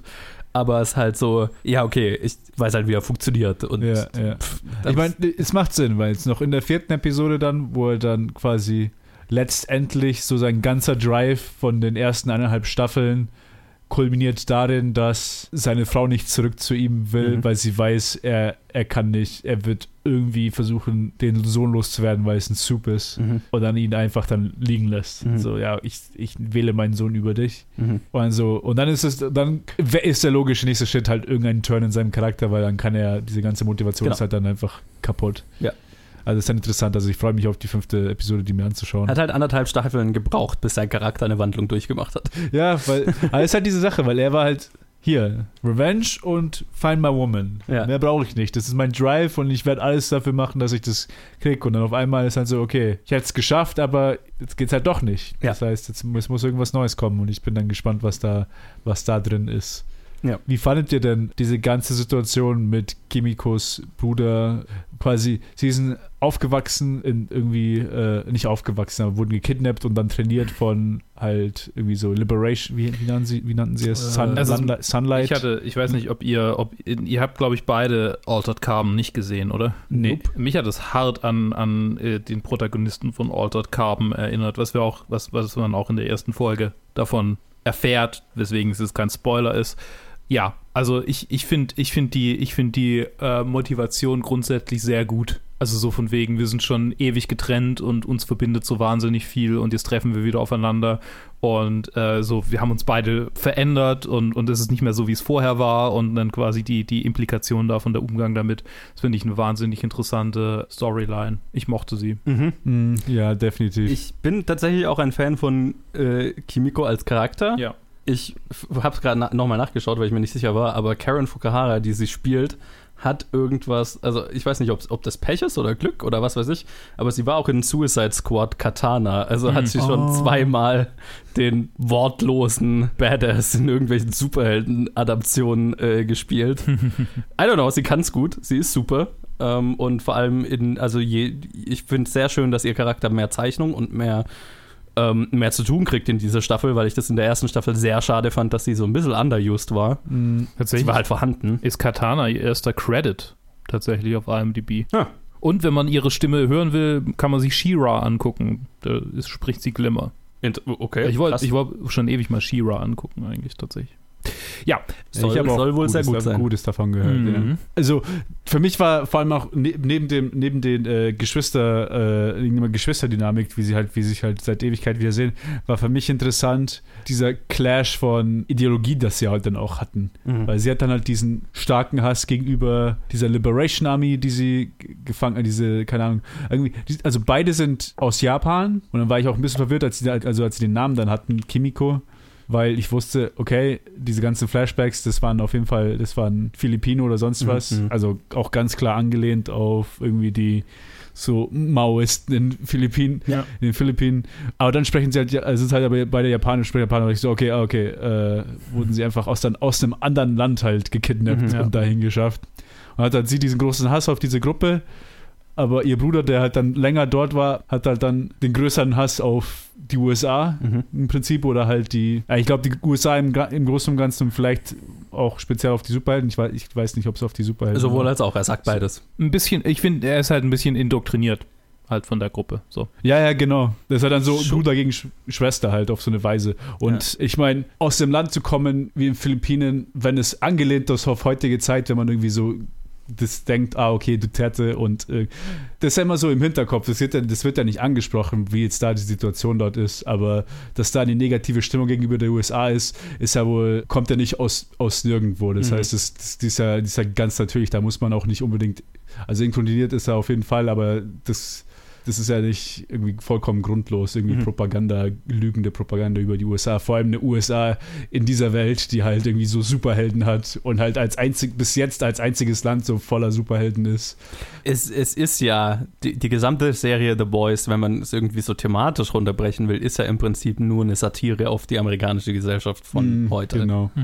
Und was das angeht, halt sehr effektiv. Und äh, die, die, die ganze Welt von The Boys ist nur eine übertriebene Version von USA 2020. So. Ja, halt die letzten 20 Jahre. Ich fand Genau. äh, so, äh, für mich war es ein kleiner Schock, weil ich habe letzte Woche ja noch die zweite Hälfte der ersten Staffel noch reingepaukt und dann so, als dann die Soups Terrorists kamen, Mhm. dann dachte ich mir so, Alter, das fühlt sich an, als ob diese Episode, als ob diese Show so kurz nach so 2002 gemacht wurde. Aha, aha. So vollkommen im halt Post 9/11 durchdrehen. Ich meine, Also so komm, weiß ja nicht, wann die Comics entstanden sind. Das Ja, fühlt sich so ja, an. Ja, ja, Ja. absolut. Also für mich war es einfach nur so, es, es war halt so, so ein komischer Schlaghammer von so fucking, oh, Mittel, Mittlerer Osten Terroristen in einer Show, die halt bis jetzt, meiner Meinung nach, also die erste Hälfte der ersten Staffel so differenziert halt auf böse Corporations geschaut hat und auf einmal kommt halt einfach nur so, oh mein Gott, Terroristen, jetzt sind Superterroristen, also fast schon so, also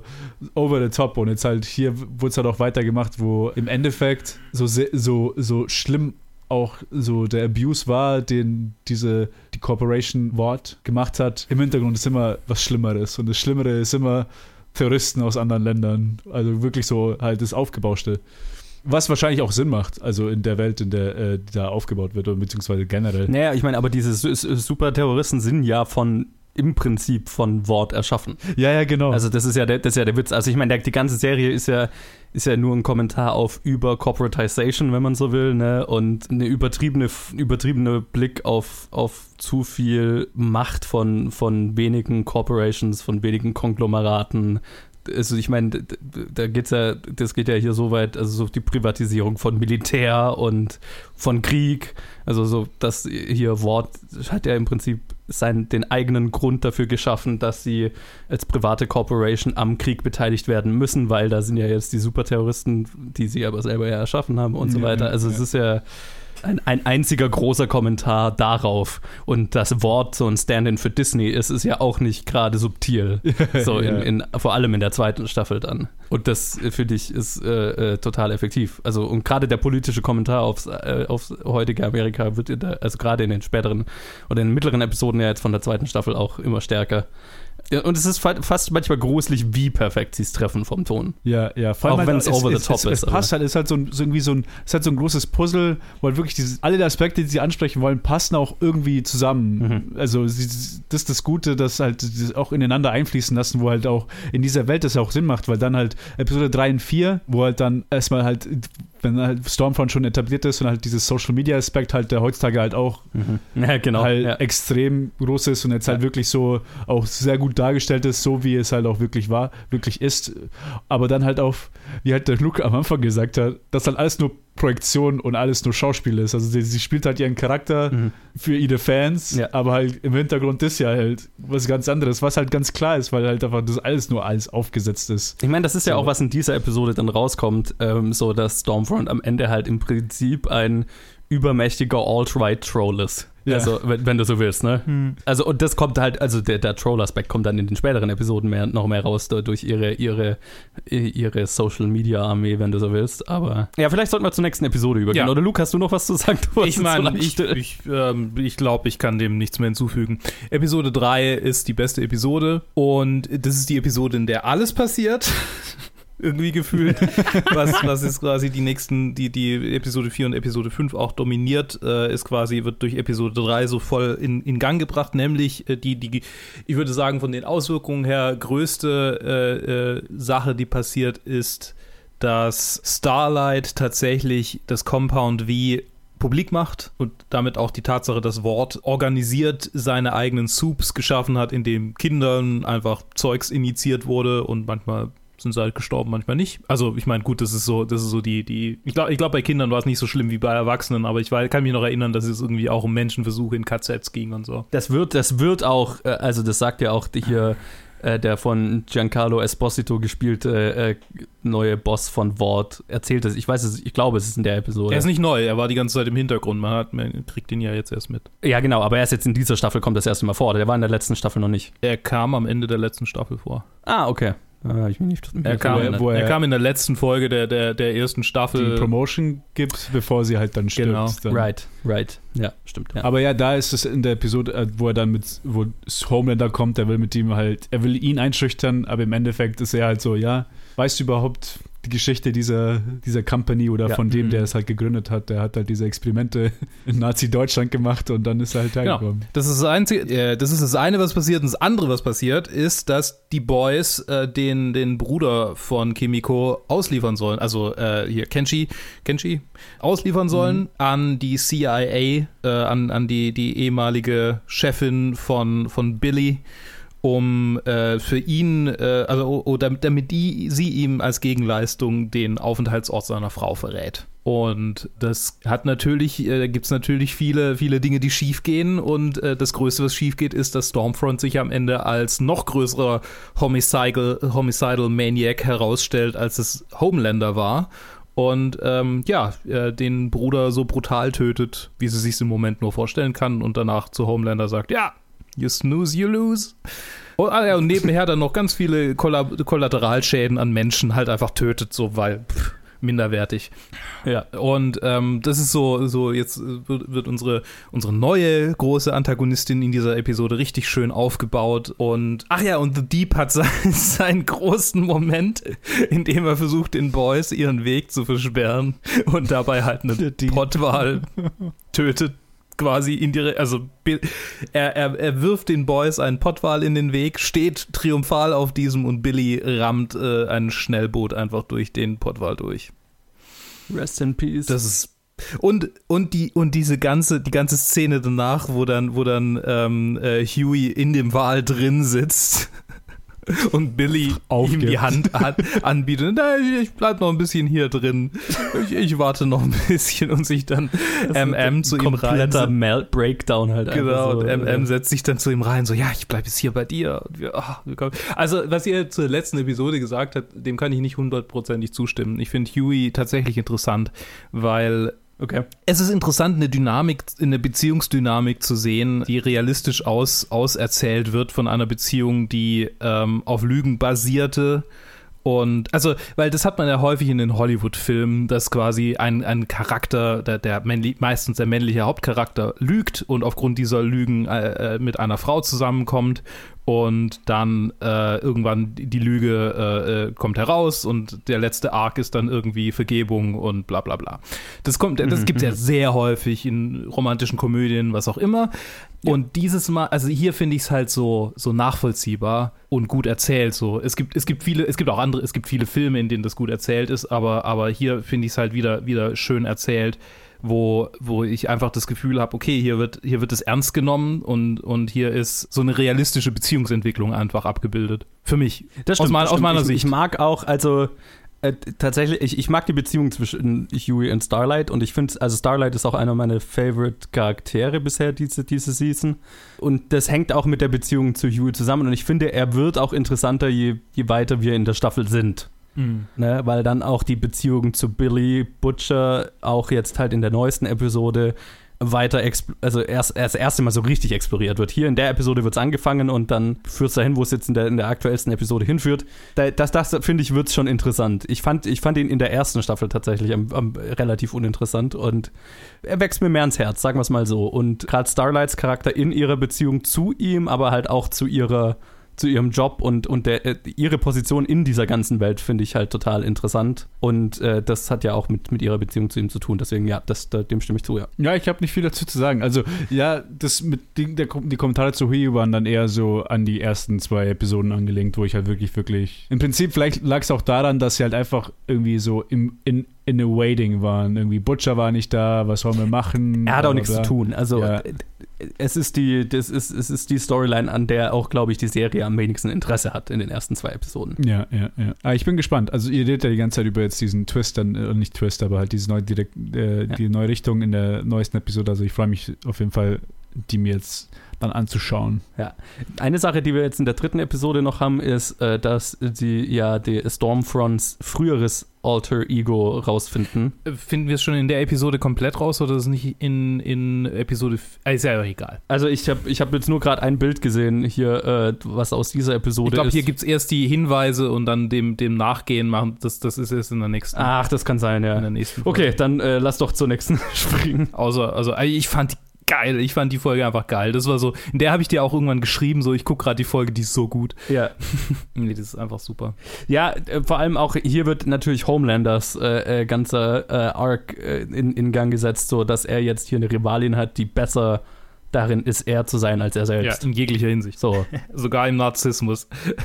Oh, genau, genau. Sogar im Narzissmus, in, in ihrer Psychopathie äh, ist, sie, ist sie durchgeknallter als er und er hat das erste Mal jemanden vor sich, der auch ihm in kräftemäßig gewachsen ist, ne? Mhm. Also sonst hier, äh, wie, wie hieß sie, hieß sie Melanie? Nee, de, äh, Maeve? nee seine, seine, seine Chefin, die er dann gekillt hat. Ach, am- Madeline. Madeline, genau.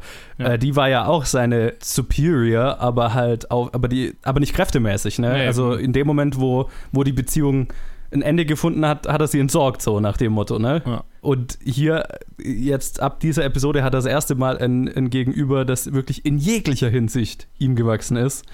Und vor allem in der aktuellsten Episode ist, hat er einen Meltdown, gen- deswegen der großartig ist. Aber davor haben wir noch eine andere Episode, Luke. Ja, Nothing Like It in the World. Äh, von, von den Bewertungen her zu schließen, einigen Leuten tatsächlich zu lang. Es ist bisher die längste Folge in der Season mit einer Stunde acht. Und es ist auch sehr dialoglastig, sehr Nachforschung. also zum einen, was wir gerade schon angesprochen haben, die ursprüngliche Identität von Stormfront als Liberty, die in ihrer Vergangenheit auch für Collateral gesorgt hat. Ja, die vor allem halt äh, äh, schon uralt ist. Ja, genau. Und das. Ja, vor allem. Ja, natürlich, das Ähm, war ja ewig her, vor allem. Natürlich, ja, das Wichtigste. Genau, und halt vor allem äh, aus dem Süden ist und äh, eine sehr rassistische Vergangenheit hat. War das. Ich habe tatsächlich Folge 4 gestern Nacht um 2 angeguckt. Ähm, und ich glaube, das mit der rassistischen Vergangenheit. Ich, ich weiß halt in der aktuellen Folge, dass sie. Dass es um Rassismus kurz geht. Und ich kann, das kann ich sagen, wo, wo sie halt, wo sie, wo sie äh, Starlight gegenüber sagt, dass sie gar nicht rassistisch gegen Schwarze ist oder so, sondern einfach nur gegen Minderwertige, die nicht Superhelden sind. Aber gleichzeitig natürlich, wo sie mit A-Train redet, hat sie schon rassistische Untertöne und sie, sie, sie sagt ja auch irgendwie Schlitzauge zu Kenji und ja, nee, nee. Ja, ja. Ja, und schon- es geht, es geht ja, die, die Nachforschung, die sie anstellen, ist ja tatsächlich, dass sie in einen Mordfall verwickelt war, wo sie, wo sie im Prinzip, also was das Äquivalent von einem Cop, der einen unbewaffneten Schwarzen erschießt, heutzutage in Ah. den USA, d- das Äquivalent ist, wo sie einen schwarzen Autofahrer ermordet, weil er quasi Weiß gar nicht, warum. Einfach. sie hält das Auto an und ich weiß nicht mehr, es kommt halt Okay. irgendwie, ach, was weiß ich, aus irgendeinem Grund tötet sie ihn halt. Okay, ich habe mitgekriegt, ja, dass da bei diesem, dass da was, dass da jemand getötet wurde und dass die schwarze Frau, zu der sie gefahren sind, was damit zu, also dass dieses erlebt hat und dass es halt Stormfront war, aber irgendwie so alles zwischendrin. Ich glaube, ich war irgendwie, vielleicht hatte ich Sekundenschlaf oder sowas. Und, und ja, ja, die deutet, die, die Frau, das war die Schwester von dem Mann, der Mhm. ermordet wurde von, von Stormfront, Okay. dam, damals Liberty. Und die deutet schon an, dass die damals so eine rassistische, ähm, also gerade für die schwarze Community in der Gegend, die sie quasi policed hat, Mhm. ein Terror war. Mhm. Und es gibt auch eben, das habe ich auch gerade auf IMDb gesehen, es gibt dieses Bild, wo sie da in den Süden fahren, wo es, wo quasi so an so einer Scheune so ein Gemälde von Homelander ist, aber statt einer amerikanischen Flagge als Mhm. Äh, Cape hat er äh, äh, eine, Die Confederate eine, Flag, ja. Confederate Flag, Ja. so, ne?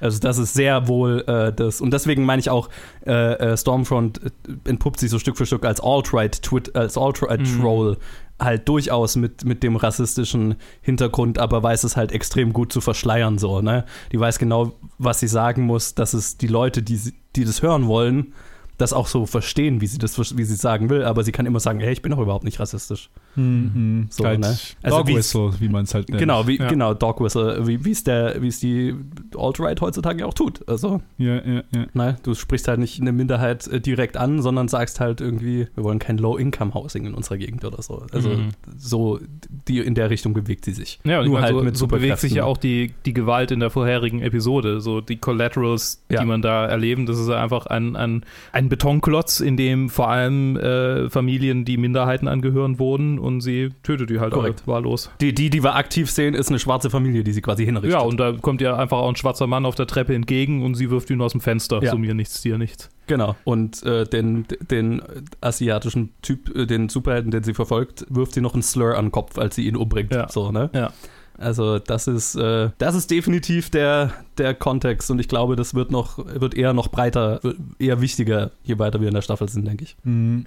Ja, vierte Ja. Folge baut Ist eine gute Show, Mann. Ja, auf jeden Fall. Vierte Folge baut viel auf. Ich finde, wenig, wenig wird so ein bisschen. Ah, wir haben, haben wir in der vierten Folge, wir haben in der vierten Folge die Szene, wo mit, mit äh, Homelander und, also die erste Szene mit Homelander und Madeline, die Das war auch, äh, ja, das ist. Ich dachte eher so, ist es, ich dachte, ist, ist, so, ist es so, ein, so eine Sherlock-Sache, wo er quasi so seinen sein, sein Gedächtnispalast hat, in dem er sich quasi Ja, zurückzieht. habe ich auch gedacht. Aber Aber nein, stellt sich raus, es ist ein Shapeshifter. ja, genau. Turn back, turn back. I can't. Ja. It Oh hurts too Gott. much. Ah, super. Es ist auch so, so diese, diese, diese, weil die alle so unmoralisch sind. Also Mhm. er, äh, hier der, der Shapeshifter und auch Gecko, ne, da, da frage ich mich immer, oder, oder, und dann, und dann mit dem Kontext von The Deep, der dann irgendwie äh, in der letzten Folge, aber vor allem in dieser Folge auch über seine Kindheit redet. Und, und wie schlimm das, und dass er doch ein normales Leben hätte führen können. Und als er irgendwie zehn war, hat er die Goldfische um ihr Leben flehen hören in, in den Tierhandlungen. Ne? Ja. Und, und es ist so, so die Implikation von diesen Fähigkeiten, die diese Menschen haben und was das dann quasi in unserer korrumpierten Gesellschaft machen würde. Das ist schon Ja, ja. so die große Stärke von dieser, von dieser, von, von, von dieser Serie generell. Ja, so, genau. so einfach die ultra pessimistisch zynische Sicht auf, auf Super, äh, Superkräfte. Hervorragend. Also in einer, in einer korrumpierten Welt, was, was sind die, die logischsten. Ja. Und vor allem Also, in einer wahren, äh, wahren korrumpierten Welt, nicht irgendwie so ah, Ja, genau. Gotham In, in, City, also in, in oh, unserer.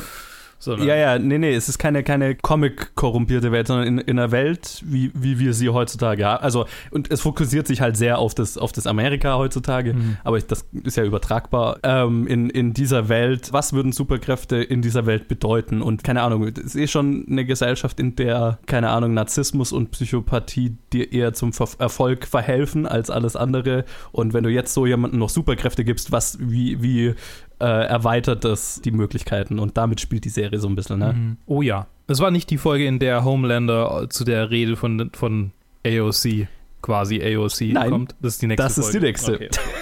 Oh shit, okay. Oh ja, diesen AOC-Charakter habe ich dann auch schon Ja. äh, Ach, super. gesehen gehabt. Die war mal im Fernsehen. Ja, vielleicht, vielleicht soll ich es noch kurz äh, äh, spezifizieren für die Zusch Zuhörer, die es nicht, die nichts damit anfangen können. AOC ist äh, Alexandria Ocasio-Cortez, die Ocasio, ich kann es nicht aussprechen, die ähm, Millennial ist und im US-amerikanischen Kongress und sehr offen links ist und, und so ein bisschen die Hoffnungsträger der linken Bewegung in den USA darstellt. Oder nicht der linken, der, der vernünftigen Bewegung. Man kann ja nicht mal wirklich links Ja, dazu ja. sagen. Es ist einfach nur so Nein. unsere Normalität wäre das vielleicht mal. Ja, ja, alles, alles, was nicht extrem rechts Ja, ist. genau. Ja. Das ist so das, das Schreckgespenst der Republikaner, wenn man so will. So die, die dieses, Hassfigur. dieses, dieses seichte Linksliberale einfach, was halt, wie du gesagt hast, was halt hier einfach so, das haben wir halt schon alles, wofür sie eigentlich kämpfen will. ja, genau. Ja. Das, das ist ja das Lustige. Ja, das wäre wieder ein anderer Podcast. Naja. So, die, die, die, die, die politische Verschiebung, wenn du dir, wenn du sie dir in Deutschland und Irgendwann, anschaust. ja, Whatever. Das wird vielleicht mal ein Halloween-Podcast. So. gruselig, gruselig. Wir reden über Politik. Oh, uh, Oh. spooky scary. So, Folge 5. We gotta go now. Ähm, So, und hier spoilen wir dann Folge. nicht mehr natürlich, weil das ist die Genau. aktuellste. Natürlich. Aber ich kann ja zumindest ein bisschen ansprechen, um was es geht. Wir haben eine Yes! Belagerungssituation mit Black Noir. Von dem wir ja in der letzten Episode gesehen haben, dass er Butcher auf die Schliche gekommen ist. Genau, er verfolgt Butcher. Ja, genau, wir haben so eine. Ich glaube, Kevin allein zu Hause wird sogar an einer Stelle tatsächlich erwähnt. Definitiv. Und was passiert noch? Jetzt lass mich mal überlegen. Was passiert noch? Ah, ja, genau. Ja, und die, Homeland, die. Homelander hat seinen absoluten Meltdown. Ja, genau. Homelander hat einen absoluten Meltdown und die Dreharbeiten zu äh, Dawn of the Seven beginnen. Yes! Und wir haben wieder Konfrontation zwischen Starlight und, und, und, und Stormfront. Äh, es, es gibt äh, A-Train ist. A-Train, wenn, wenn man an, an Staffel 1, Folge 1 denkt, könnte man sagen, A-Train kriegt so langsam, Mhm. was er verdient. Mhm. Genau, so arg viel mehr kann ich Und äh, Home, Homelander und Stormfront, ähm, Ja, ähm, ich bin, ich, ich würde, das würde ich tatsächlich, guckt euch an, guckt euch an. okay, cool. Ja. Die, die beiden, ähm, ja, ihr werdet sehen. Nice, ich freue mich. Ja, ich glaub, freu mich auf nächste Hause, Woche, ich wir- auch Es, ist ein Highlight. Ja. Es ist ein Highlight. Ich meine, der Satz, Es ist, ich kann ihn nicht spoilerfrei sagen, aber der Satz ist so, ja, das ist einfach, es ist so, die Beziehung zwischen den beiden ist, oh, treibt so diese ganz, also, also ich, man fragt sich ja bei The Boys immer mal, Alter, was für ein krankes Hirn hat sich das alles ausgedacht? Mhm. Und natürlich ist es nur auf die Spitze getrieben, eine übertriebene Satire unserer Welt, habe ich ja schon mal gesagt so. Mhm. aber du musst ja auf die Ideen kommen. So. Mhm. Und die Beziehung zwischen Homelander und Stormfront ist schon, Sehr. da, das sind Abgründe, Ja. ne? ja. Nice. Oh Gott, ich freue mich so sehr jetzt. Ja, und Home, also ich habe es eingangs schon mal gesagt, Homelander ist für mich einer der faszinierendsten Charaktere dieser Serie und diese Episode hat das so ein bisschen zementiert für mich, Mhm. weil er eben in dieser, das ist die Episode, in der er damit klarkommen kommen muss oder halt eine Reaktion darauf hat, dass Stormfront ihn absolut ausspielt und in jeglicher Hinsicht besser ist als er. Und er halt so einem alten Modell, also so ein bisschen im Prinzip so, äh, Woody in Toy Story 1. Sure. ja, oder halt so, also er wird einfach von einer jüngeren Generation ausgespielt. Ne? Er folgt noch so einem alten Modell, wo man halt irgendwie lächelnd auf die Straße geht und eine nette Rede hält und dann steigen die Umfragewerte und Stormfront hat halt einfach eine, eine Twitter-Troll-Armee, wenn du so willst. Und es, es fällt ja auch, ich glaube, es ist in dieser Episode, wo, wo sie so sagt, ja, ähm, ich brauche nicht irgendwie, dass mich 50 Millionen Leute lieben. Ich brauche 5000 tatsächliche Soldaten, fanatische Soldaten. Und damit habe ich mehr Macht als du mit deinen 50 Millionen, die ich gut finden. So, Mhm. ne? Ja, ja. Ja, und da, das, äh, äh, er merkt halt einfach, er hat das erste Mal so gefühlt in seinem Leben nicht die Kontrolle. Und der Meltdown, den er, die Szene ist so gut gespielt. Und ich habe mich beim Anschauen gefragt, okay, wie, viel, wie oft musste er das machen? so auch, weil die Art und Weise, wie es geschnitten und so weiter ist, suggeriert, dass das, keine Ahnung, 15, 20 Takes Ja. von einfach nur, er, er flippt halt einfach aus. Mhm. Und es ist großartig. Es ist wirklich gut. Nice. Und halt auch, wo das, das kulminiert dann eben in, in dem, also in, in zwei Punkten. Also er, er, er, er crasht ja so eine Rede von unserem AOC-Verschnitt. Mhm. Und ähm, spoil ich auch nicht, was damit dabei rauskommt, aber ist interessant. Und äh, ja, in, in dann eben in einer Konfrontation mit Stormfront, die sehr Mir interessant fällt ist. übrigens ein, in einer kleinen äh, Sequenz, ich glaube in dieser Folge ist es, äh, sehen wir tatsächlich Lamplighter kurz. Ein ehemaliges Mitglied der Seven. Ganz am Anfang in der ersten Staffel ähm, sagen die quasi, ja, tschüss hier, Lamplighter, äh, du bist äh, in Rente, äh, wir wünschen dir alles Gute und jetzt kommt Starlight dazu. Und das war dann immer so ein bisschen, was ist eigentlich mit dem passiert? Und irgendwann erfahren wir so in einem Nebensatz, dass er halt mal irgendwie Kinder getötet hat.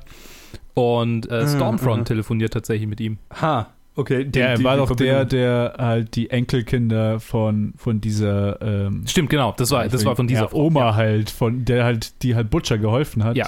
Dann, das wird dann immer wieder, auch in der ersten Staffel wird es immer wieder angespielt, so das, was willst du nicht, willst du nicht, dass sich das wieder passiert, was früher passiert Ja, ist. ja, genau, genau, stimmt, das waren ihre Kinder. Ja, ja, genau, soweit weiß meine eigene Trivia nicht so gut. Auf jeden Fall, der, der Hinweis ist halt, weil er, weil, er- weil, weil, also sie telefoniert mit diesem Typen und der spielt halt mit einem Feuerzeug rum und es stellt sich dann raus, dass es ein Inmate ist irgendwo. Right. Und er hat halt Pyrokinese Ach, der, als, als Fähigkeit.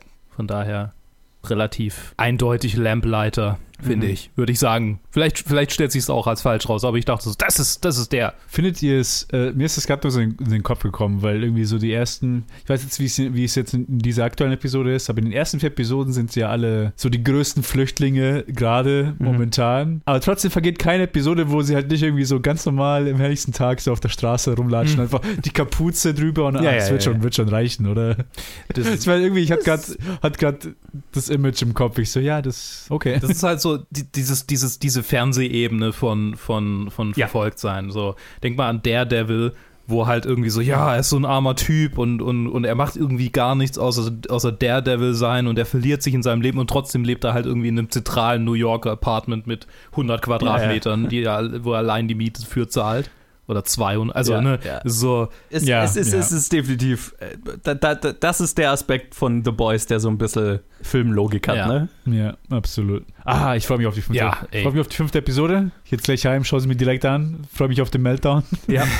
Und ja, also äh, die, die fünfte mag meine, meine Lieblingsepisode bisher sein, Nice. eventuell, möglich. Cool. Ich äh, bin ein Fan dieser Serie wegen allem. Also es ist, es ist eine Anomalie, finde ich, von einer Serie, weil sie mit so, weil sie einfach so, weil sie Dinge tut, die keine andere Serie sich trauen würde und man akzeptiert es halt einfach irgendwie und irgendwie macht es die auch gut und gleichzeitig ist es halt irgendwie gefühlt dadurch auch eine der wenigen Serien, die tatsächlich relevante Themen sehr offensiv anspricht. Und das ist eine weirde Kombination, ne? Das ist eine Serie, Mhm. die so in ihre Exploit, in ihren Exploitation-Elementen äh, aufgeht und die so feiert, aber gleichzeitig halt auch noch ernsthaft was zu sagen hat, das ist schon, ist schon interessant. Absolut, absolut. Gut geschrieben, gut gemacht, gut gespielt. Ähm, ich bin ein Fan. Yes. Guckt es euch an. absolut. Wenn ihr, wenn ihr mit Ja. ex sehr expliziter Gewalt kein Problem Ja, auch habt. das, ja, nee, kann, man, kann man nicht uneingeschränkt empfehlen. Das ist richtig. Es Nee. Ist, äh, Boah, überhaupt nicht. Nicht- Ich meine, in dieser Episode, in der fünften Episode reißt äh, Kimiko einem Typ einfach das Gesicht ja, ab. stimmt. Das hatte ich ganz vergessen. Stimmt, wieder. Es kommt auch noch vor, Es gibt, ne? so viele, es gibt so viele krasse Sachen. Ja, Das ist da auch noch ja, drin. das ist jetzt auch. Stimmt, stimmt. Okay, okay, okay. Okay. Dann machen wir mal weiter mit der längsten Review-Episode, die wir, glaube ich, jemals gemacht Ja, ich haben. meine, ich wollte es vorher schon ansprechen. Eine Stunde 40. Okay, ja, dann ich tipp mal. Ich schaue mir jetzt. Wahrscheinlich habe ich die Episode geschaut, bevor ihr fertig seid mit den restlichen Reviews. Danke, Dad, fürs dabei sein. äh, gerne, gerne. Und wir hören uns demnächst. Ciao, ciao. Bis dann. Sprüche 14.1 Folge 8 von Warrior Nun. Die Weisheit der Frauen baut ihr Haus, aber ihre Torheit reißt's nieder mit eigenen Händen. Das ist die Übersetzung aus der Lutherbibel. Es gibt auch noch andere Implikationen, dass es um Familie geht, aber das ist so die, die populärste Übersetzungsvariante, dass es um ein Haus geht das aufgebaut Mhm. wird und dann niedergerissen wird aus eigenen Händen. Ava wendet sich zurück an die Nonnen und dieses Mal for good. Ava und die, die Sisters planen einen Heist. ja. äh, ja, das ist die Folge. Das ist die Folge. Sie planen einen Heist. Äh, wir, wir kriegen noch ein bisschen äh, äh, Fetzen mit von Sister Lilith, die jetzt wieder auf den, äh, in diese Welt zurückgekehrt ist, wieder auf den Plan getreten ist. Wir, wir kriegen Glimpses mit von Vater Vincent und seinem, seiner Vorgeschichte. Ach, großartige, Seiner shady Vergangenheit. großartige Szene. Und äh, tatsächlich, die Nonnen arbeiten zusammen mit äh, Gillian Salvius im Sinne von, sie, sie, sie bitten sie um Hilfe. Sie bitten Gillian Salvius um Hilfe. Und es ist im Prinzip ein Setup für die nächste Folge. Was machen wir jetzt? Was, ist unser Plan angesichts der Tatsache, äh, was sie quasi in der letzten Folge in Kombination mit dieser Folge herausgefunden haben? Beziehungsweise eigentlich das meiste davon haben sie in der letzten Folge herausgefunden. Das heißt, das können wir spoilern, oder? Ja, Genau, ja, dann ja, sage ich es noch kurz, die Knochen des Engels, der auf die Erde gekommen ist, um quasi diesen, diesen, der seinen Heiligenschein abgegeben hat an die erste Sister Warrior, äh, deren Namen mir schon wieder äh, entfallen ist. Äh, Diese Knochen äh, sind begraben, beerdigt irgendwo im Vatikan und die sind vermutlich dafür verantwortlich, dass die Dämonen auf diese Welt, also sehr, sehr leicht in die, in, auf die Erde kommen können. So, sie sind quasi so eine Art Tor, durch das die Däm- Dämonen eintreten können. Und sie können vor allem auch benutzt werden, um das zu kontrollieren. genau. Und so die Implikation ist, dass der Vatikan diese Knochen verwendet, um quasi die, die Dämonen in dieser Welt zu halten, weil wenn es das Böse in dieser Welt gibt, dann gibt es ja auch logischerweise die Notwendigkeit des Guten in Form des Katholizismus und des Vatikans. Mhm. So, das ist so ein bisschen die, die, die Idee dahinter. Yes. Mit Teufelsglauben und, ne, also da, da denkt man ja sofort an Mittelalter, hier Ablasshandel, ja. äh, wie halt quasi das Bild der Hölle äh, instrumentalisiert wurde. Es hat ja, hat ja eine, gute, eine gute Tradition in der katholischen Kirche. Richtig, So richtig. mit diesem. Und nicht nur in der katholischen, auch bei den Protestanten ja mittlerweile auch. Mit Teufelsglauben in den Ja, ja. evangelikalen Bewegungen und so. So, Joe, wie hat dir denn die Folge gefallen? I love it. ah, die Serie ist super. Ich liebe den Heist-Aspekt. Ich äh, liebe es, dass alle meine Favorite-Charaktere jetzt zusammenkommen, um das Patriarchat zu stürzen. So ist. ja. so das Patriarchat durch das Papsttum verkörpert sozusagen, wenn man will. Fuck the Pope and the Vatikan. Ja, und ich, ich liebe es, dass auch hier äh, Gillian Salvius und auch wie Sister Lilith da jetzt reinspielt in, in das Ganze. Das würde ich jetzt noch nicht vorher wegnehmen. Auch sehr interessant, mit sehr viel Potenzial, was aus ihr noch werden könnte. Mhm. Mal schauen. Ich, äh, es, es bleibt sehr vage. Und ich, ich liebe Alba Baptista in der Hauptrolle. Mhm. Was soll ich sagen? Sie ist super und äh, diese Episode äh, behandelt so, dass sie halt für diesen Heist, den sie planen, um diese Knochen des Engels zu bergen, ihre, ihre Kräfte besser kontrollieren muss und äh, lernen muss, mit, äh, um, damit umzugehen. Und es gibt Trainingssequenzen und äh, wie, die, wie die Schwestern versuchen, ihr dabei zu helfen und äh, wie, sie, wie sie lernen muss, damit umzugehen. Das ist super. Und was mich wirklich emotional auch berührt hat, war eine, eine Szene, wo sie quasi, ich weiß gar nicht mehr, ob es eine Traumsequenz war oder so. Also sie hatten ein Gespräch mit, Mit der, ihrer Vorgängerin. Ja. mit ihrer Vorgängerin. War das eine Traumsequenz? Ich weiß gerade gar nicht mehr. Es war eine Traumsequenz. Sie schläft mit Okay. dem Buch in der Hand ein, also im Right. Arm ein. Ja. Yes, genau. Und das war, uh, da hatte ich Gänsehaut bei der Szene. Das war, Mhm. also, ja, wo es wo so um den, den, den, die Legacy dieser, dieser Position der Warrior Nun geht und Ava zieht daraus äh, oder zieht daraus eine, einen Entschluss und eine Entscheidung, die ich sehr gefeiert habe, die äh, sehr vielversprechend ist für den für die letzten zwei Episoden oder zwei sind es noch ja genau. Mhm. Ähm, ich liebe es, dass die Serie es immer schafft, einen nicht traditionellen Turn zu nehmen bei vielen Elementen. Ich, ich, ich feiere es sehr. Und ich feiere es sehr, wie, wie sie einfach es geschafft haben, lauter äh, interessante Charaktere aufzubauen und die dann jetzt äh, zusammen spielen zu lassen. Und es macht Spaß. Es macht wirklich Spaß. Wie hat es dir gefallen? Ja, ich kann mich äh, vollumfänglich anschließen. Die Episode war so, die, die hat mich ähnlich wie bei Cursed auch scharf gemacht. Also nee, an, andersrum, andersrum, andersrum. Äh, bei Cursed habe ich gedacht, okay, vorletzte Episode, das Finale ist nur noch, nur noch, nur noch eine Woche, nur noch eine Woche. Und hier ist es so, ich muss noch zwei Wochen durchhalten, bis ich weiß, wie die, wie die Staffel ausgeht. Total. Aber was ich auch weiß, ist, meine Freundin hat äh, durchgebinged jetzt diese, diese Okay. Woche und sie war mit der letzten Folge nicht so zufrieden, aber sie sagt Okay. nicht warum. Und ich, ich, ich vermute, es gibt einen Cliffhanger. Viele Leute sind ja mit Cliffhangern nicht so. Ja, ja. Aber also ich bin, äh, ich bin auf jeden Fall gespannt auf die nächste Episode, bevor es jetzt um die übernächste geht, weil, weil es gibt Ja. so viele Twists, so äh, irgendwie, es ist, es ist nie so vorhersehbar. So, ne, manchmal, bei, bei manchen Serien hast du ja klare, vorhin habe ich Daredevil erwähnt, so Staffel Mhm. 1 Daredevil, so ab Folge 4 oder 5 ist klar, in welche Richtung es geht. So diese ganzen Marvel-Serien ist so ist relativ Total. klar, ihre Struktur ist irgendwann bekannt, so, okay, jetzt kommt dann noch die Folge, wo wir dann nochmal ein Setup haben, nochmal noch mal ein Setup, okay, erste, erster Clash mit dem Villain, dann ähm, Rückschlag, ich muss trainieren, ist irgendwas, ich muss mich wiederfinden und dann nochmal ein Kampf gegen Villain und dann ist die Serie vorbei. Äh, und Ja. hier ist es, ich, ich wage es gar nicht vorhersagen zu wollen, was in der übernächsten Folge vorkommt. Weil ich es nicht Ja. weiß. So, ich weiß, dass sie in der nächsten Folge in den Vatikan gehen werden. Ja, Aber sonst, das ist relativ klar. Ja. aber sonst weiß ich auch nicht. Nö. Aber auch was das rausläuft, ist völlig offen. Ich, ich, Total. Die, die Serie schafft es wirklich, mich zu überraschen. Und äh, also ja, das, das, ist, das ist wirklich eine Stärke. Auch Charaktere überraschen mich. Also es ist, es ist eine sehr gut geschriebene Serie, wie ich finde. Ja. Ah ja, und wir haben einen, einen, einen an den Holocaust erinnernden Moment übrigens auch in dieser Folge. Oh, ja, ja, ja, klar, natürlich. Uh, Mit- das war mit- auch spannend. Mit auch äh, quasi einem, einem Coming Out eines Charakters. was auch gut gehandhabt wurde, fand ich. Mhm. Das hat mich tatsächlich, das Ah. hat mich tatsächlich so ein bisschen an Coming Out von einem, von, von, von, von einem Freund aus, aus meinem Freundeskreis so erinnert. So, wo es jetzt nicht Okay. so, wo es so, wo so quasi halt ne, nicht, nicht offiziell quasi so gesagt wurde. Und dann hat es halt Ja. jemand nicht kapiert und dann war da jemand, Alter, dir muss man es aber echt irgendwie mit einem Holzhammer äh, einkloppen oder, oder was. das war so, Mann, denk doch einmal Ja. mit.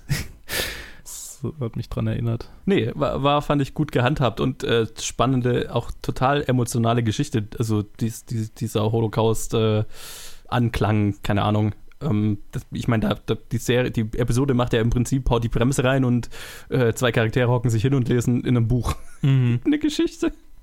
Aber es sagt, aber es ist sehr, es ist einfach sehr gut geschrieben, weil es halt äh, eben direkt einen, mehrere übertragbare Elemente auf die, auf die aktuelle Geschichte hat. Also es ist, die lesen diese Geschichte oder erzählen diese Geschichte und ähm, da steckt aber viel mehr hinter als die bloße Geschichte. Mhm. Und das ist, finde ich, sehr gewieft gehandhabt, sehr geschickt gemacht. Ja. Sehr geschickt erzählt. So. Ja, ja. Ja, nee, ich, ich bin komplett, ähm, ich, ich freue mich auf die nächsten Folgen. So. Ja. Ich, ich, Toll. Ja. Toll, toll. Macht Spaß, schaut euch an. Ich bin begeistert. Äh, bin gespannt auf die nächste Episode. Machen wir weiter. Genau. Und wir machen weiter mit einem Film. What? Was ist da passiert? In unserem What the Serienpodcast. fuck? Ja, genau. Das, ist, das sind wir halt inzwischen fast geworden. Ich bin froh, wenn es dann langsam weniger wird. Und dann kommt aber Mandalorian dran. Bis es dann weniger Wann, wann kommt das raus? 30. Oktober kommt schon, fängt schon die. Holy shit. ah. ja, okay. Whatever. Boys haben wir ja auch nur noch drei Episoden oder so danach. Das sind ja, Ja. nie, nie zehn. Stimmt. Wir reden über Hashtag Alive oder Hashtag. Äh, Gott, wo ist es denn? Saraita. Sarai, Sa- Saraita, Saraita. Saraita, Saraitida, Sarait- Saraitida. Sohita. Das, das hört sich sehr japanisch an.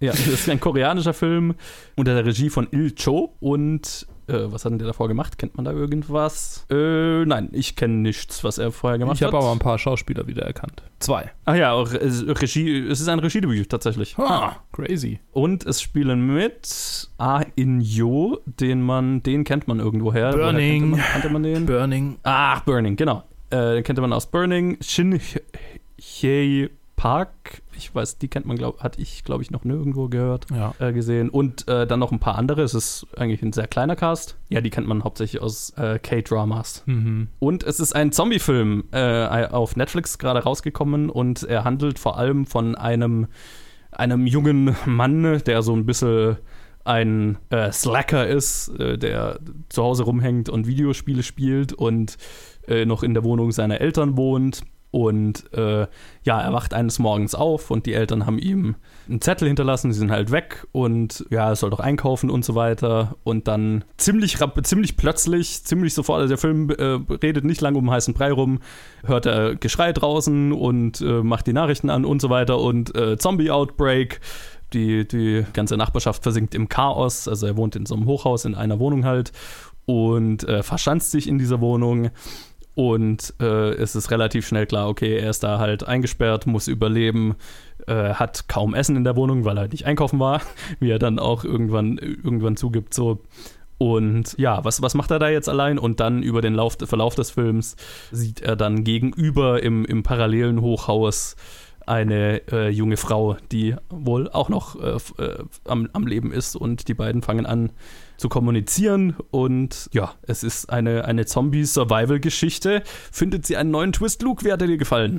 Mir hat er gut gefallen. Ich habe, ich meine, ich hatte Fantasy Filmfest Vibes, weil hier irgendwie Hauptdarsteller aus The Burning und Maskman, der später noch vorkommt, also so ganz am Ende, Mhm. Den kenn, kennen wir auch aus The Gangster, The Cop, The Devil. Ah, okay. Ähm, Und da war er der Polizeitypi. Ah, ja, ja, okay. Ähm, mhm, stimmt. Und ja, ich meine, es ist halt eine, es ist halt so eine äh, Quarantäne-Zombie-Geschichte. es Ja. äh, ne, fühlt sich aktuell an. Das war ja auch ein bisschen äh, diskutiert, als der Film rauskommen sollte oder als er angekündigt wurde, so hier ein Quarantänen-Zombie. Ding. Ich finde es ich find's interessant, dass die Scope so groß ist und gleichzeitig so klein. So, so quasi Mhm. am Ende vom Film merkt man, wie groß die Scope eigentlich war und, und wie groß sich's anfühlt. Und das ist so, als jemand, der in der Stadt lebt, finde ich das schon irgendwie interessant. So, so wenn's, wenn man, wenn man liest, okay, irgendwie 45.000 Menschen sind von etwas betroffen, dann hört sich das nicht so wahnsinnig viel an in der großen, im großen Mhm. Ganzen. Aber wenn jetzt hier in dieser Stadt hier, in meinem Umkreis 45.000 Leute betroffen sind, dann ne, käme ich keine zwei Mhm. Blocks weit Mhm. wenn überhaupt. Ja. Und, und genau dieses Gefühl von, okay, es ist völlig egal, so, das ist trotzdem einfach überwältigend viel und, und äh, dann gleichzeitig halt, okay, das heißt, ich bleib drin, ich muss irgendwie mit mir selber klarkommen, äh, ich, ne, und nach und nach wird dann irgendwie Wasser abgestellt, äh, Strom fällt aus äh, und, und ne, die Einsamkeit, die dann dazu führt, ja, das ist, dass man einen Ausweg sucht aus, aus diesem Dilemma. Und, und, und Ja. dann, äh, und dann äh, trifft er quasi auf die, auf die ihm gegenüberliegend wohnende Nachbarin. Also trifft im Sinne von, sie, sie versucht ihn, das kann ich sagen, oder? Also sie versucht ihn am Suizid zu hindern. Ja, also so lernen sie sich kennen. So lernen sie man sich kennen. findet dann ja auch relativ schnell raus, dass sie auch schon einen Suizidversuch hinter sich hat. Genau, genau. Oh ja, und dann diese, diese, diese wortlose, also nicht wortlose, aber halt äh, die gesprächslose, anfänglich Kommunikation zwischen den beiden. Es, es, es, einerseits ist ein, dann ein schöner Beziehungsaufbau, relativ spät im Film natürlich erst, aber, aber dann umso besser. Und er hat einfach viele witzige Momente. So, er ist einfach ein witziger Charakter, wo man halt so, ne, wo man so richtig merkt, okay, hier Festival-Lachen ist eingeplant. So, Mhm. so er, er, er, er erfährt davon, dass es eine App gibt, die über Funk äh, funktioniert, aber dafür braucht man äh, äh, Kabelkopfhörer und dann durchsucht er seine, seine ganzen Schränke und Schubladen und findet halt nur Bluetooth-Speaker. so, ne, das ist einfach so, so, so kleine Momente, oder wo er dann halt so sehr, sehr, äh, ja, schon fast Anime-protagonistisch irgendwie mit der Frau äh, redet und dann halt irgendwas Dummes sagt, sie ihn darauf hinweist und er dann halt quasi nochmal was Dummes sagt und sie dann aber halt das hört und sagt, ich kann dich immer noch hören. Ich höre, was du sagst. Ja, ja. Es ist einfach so, solche Momente, die, die, die, die haben es so für mich ein bisschen aufgelockert und so alles in Mhm. allem. Also ich, ich hatte ihn positiv, ich habe ihn positiv wahrgenommen, aber es ist natürlich nicht das Meisterwerk schlechthin, was Zombie-Filme angeht oder generell, was so die, die Netflix, das Netflix-Angebot angeht. Joe, wie fandest du den denn? Ich fand ihn sehr gut tatsächlich. Hm. Ähm, ja, der Film erfindet in keinster Weise das Rad neu. Also da ist jetzt nicht viel Neues drin, sage ich jetzt mal, was das Zombie-Genre generell angeht. Auch wenn der Film, finde ich, sehr, sehr viel aus seinem Setting macht. Von diesen, diesen äh, zwei Wohn Wohn Wohnhausblocks, äh, Plattenbau, keine Ahnung fast schon. Da macht er schon, finde ich, sehr, sehr viel draus. Aber im Gro also was mich an dem Film, also einerseits fühlt er sich natürlich sehr aktuell an, weil der Typ ist halt isoliert in Quarantäne und bla. Draußen ist irgendein tödliches Virus, haha. Und er hat halt äh, nicht eingekauft so davor. Die Vorräte gehen ihm aus. Und da ist sehr viel klassischer Survival-Shit drin. Was mir an dem Film aber tatsächlich richtig gut gefallen hat, ist dieser Beziehungsaufbau zwischen den beiden. Dann diese, wie du ja gesagt hast, dieses Wortlose mit der Zeit und einfach so dieses, ich habe, was ich dem Film, also ich fand, der Film war sehr menschlich und was ich dem Film total abgekauft habe, war dieses fast schon Aufatmen von beiden Charakteren, dass da noch jemand ist und man nicht alleine ist. So, di- dieser Weg aus der Einsamkeit raus, aber dann halt auch dieses, dieses superschnelle Beziehungsaufbau, weil du bist literally zwei Personen, die einzigen zwei Personen, von denen du noch weißt, dass sie am Leben sind, in, in einer Extremsituation. Und dann äh, natürlich auch, ich weiß nicht, oh, ich, ich fand das sehr, der, der Film macht sehr viel, es geht sehr effektiv mit seinem Setting um, weil du halt dann, okay, die, die beiden sehen sich nur durch die Fenster, die sich halt gegenüber liegen, aber wenn halt in der Wohnung von einem dann was passiert, dann kann der andere fast nur hilflos zusehen, äh, wenn dann die Zombies bei einem vielleicht drohen, in die Wohnung einzubrechen und so weiter. Das ist schon, das ist schon sehr cool. Und der Film, finde ich, macht auch seine Gruselmomente sehr effektiv. Es gab ein paar Elemente in dem Film, wo ich wirklich erschrocken bin, wo ich wirklich Schiss hatte. Gab einen, einen ganz speziellen, wo ein Zombie in, seine, in seiner Wohnung dann plötzlich drin ist, der, der mich richtig gekriegt hat. Krass, okay. Ja, wo ich wir- wirklich zusammengezuckt bin. Wa- Was mir selten passiert in, inzwischen, einfach weil ich so viel gesehen habe. Ja, also da- das, das war sehr effektiv. Und Mai, am Ende wird es natürlich so sehr, sehr klassisch Zombie-Survival-Film, aber halt, aber gut umgesetzt. Und ich habe ja, ich sag ja ganz gerne mal, ich mag einen Film in einem kleinen, isolierten oder in einem, in einem überschaubaren Setting, der sich mit einer Thematik befasst. Und hier ist es halt Isolation und Einsamkeit und der Umgang damit, gepaart dann mit diesem Survival-Aspekt.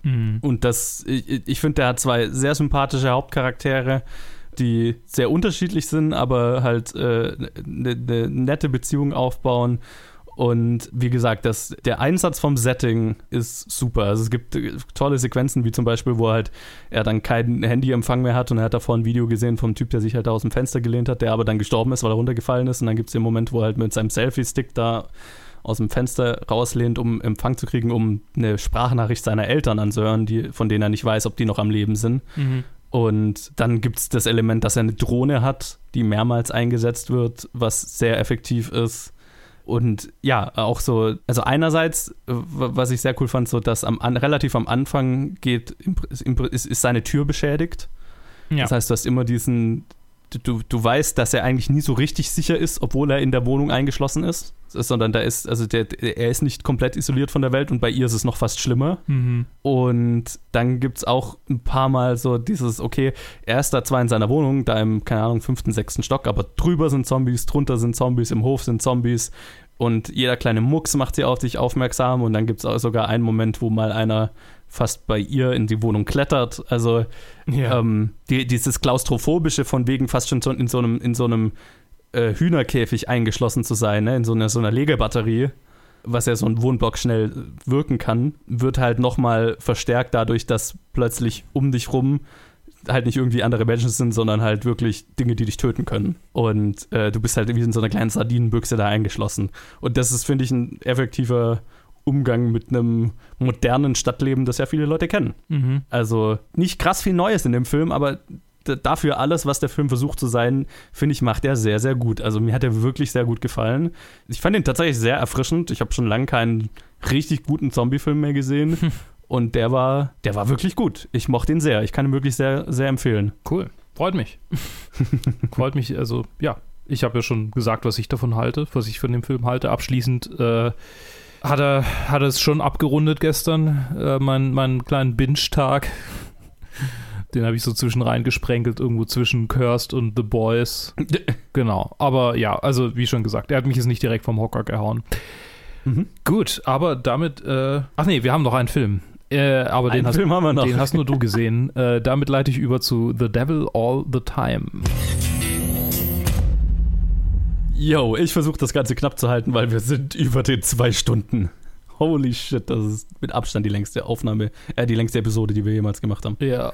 The Devil All the Time ist auch ein weiterer neuer Netflix-Film mit einem irren starbesetzten Cast. Der ist unter der Regie von Antonio Campos, der äh, zum Beispiel den Film Christine gemacht hat, den ich schon lange sehen will. Und es spielen mit Tom Holland, Bill Skarsgård, Riley Keough, Jason Clark, Sebastian Stan, Haley Bennett, Harry Melling, Eliza Scanlon, Mia Wasikowska, Robert Pattinson, Douglas Hodge, Kristen Griffith und äh, viele mehr.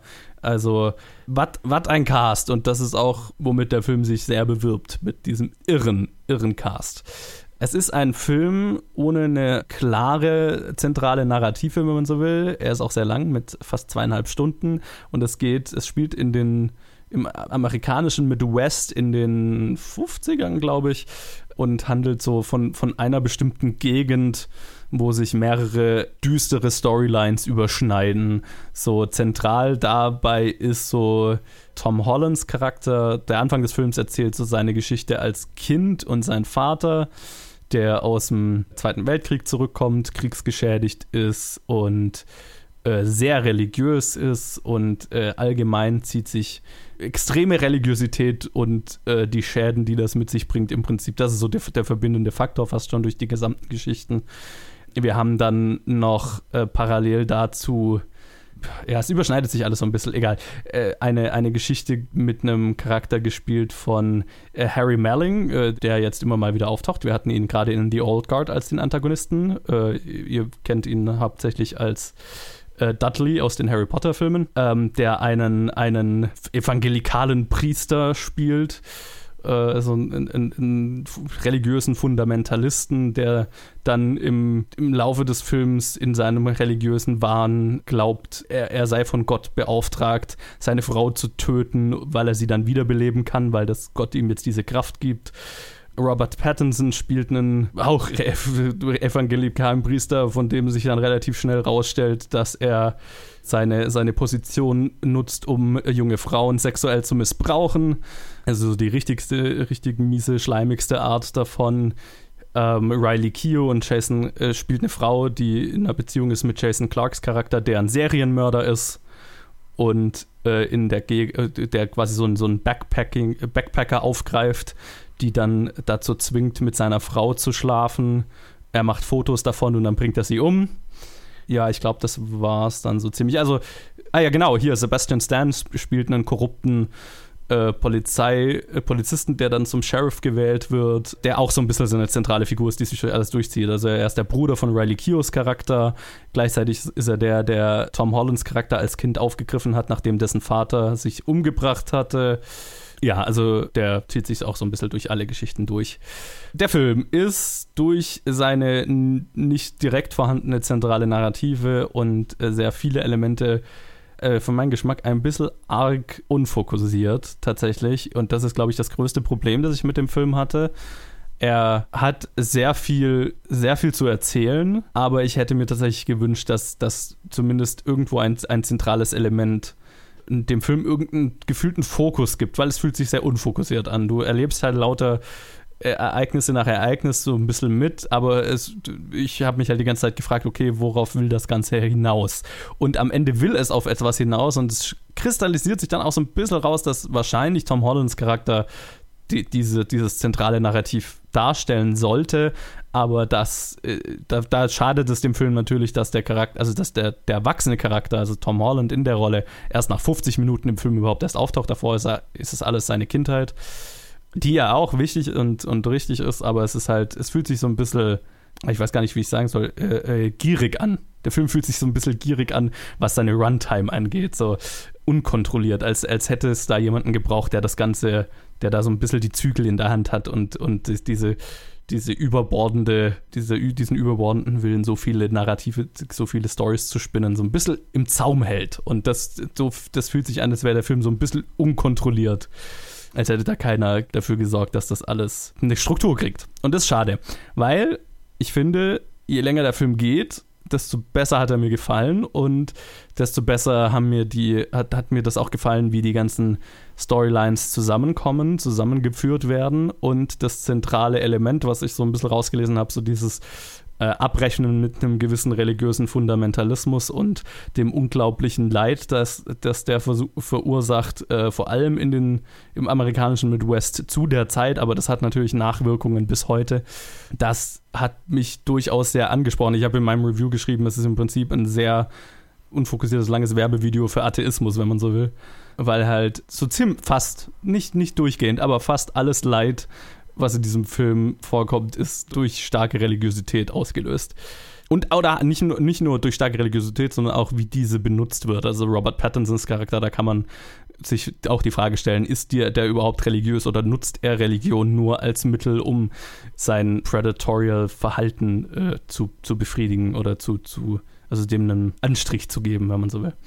Der Film ist sehr finster. Also, ich meine, der Titel verrät es auch so ein bisschen. Es geht so ein bisschen, alle diese Leute haben die ganze Zeit äh, durchgehend mit dem Teufel zu kämpfen. Das ist so, worauf der Titel, glaube ich, so ein bisschen raus will.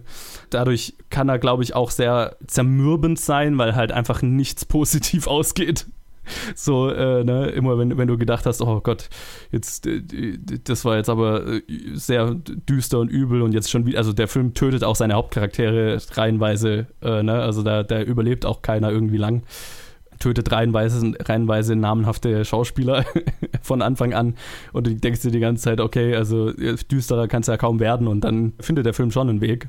Das muss man auch aushalten können für zweieinhalb Stunden. Deswegen ich kann den Film empfehlen wegen seiner Message, seinem und vor allem dem Ende und wie das alles zusammenführt, aber man muss so ein bisschen Geduld mitbringen, weil er ist lang, er ist ausufernd langsam erzählt und er ist halt ein bisschen zermürbend, weil er halt sehr düster ist, ohne größere Lichtblicke.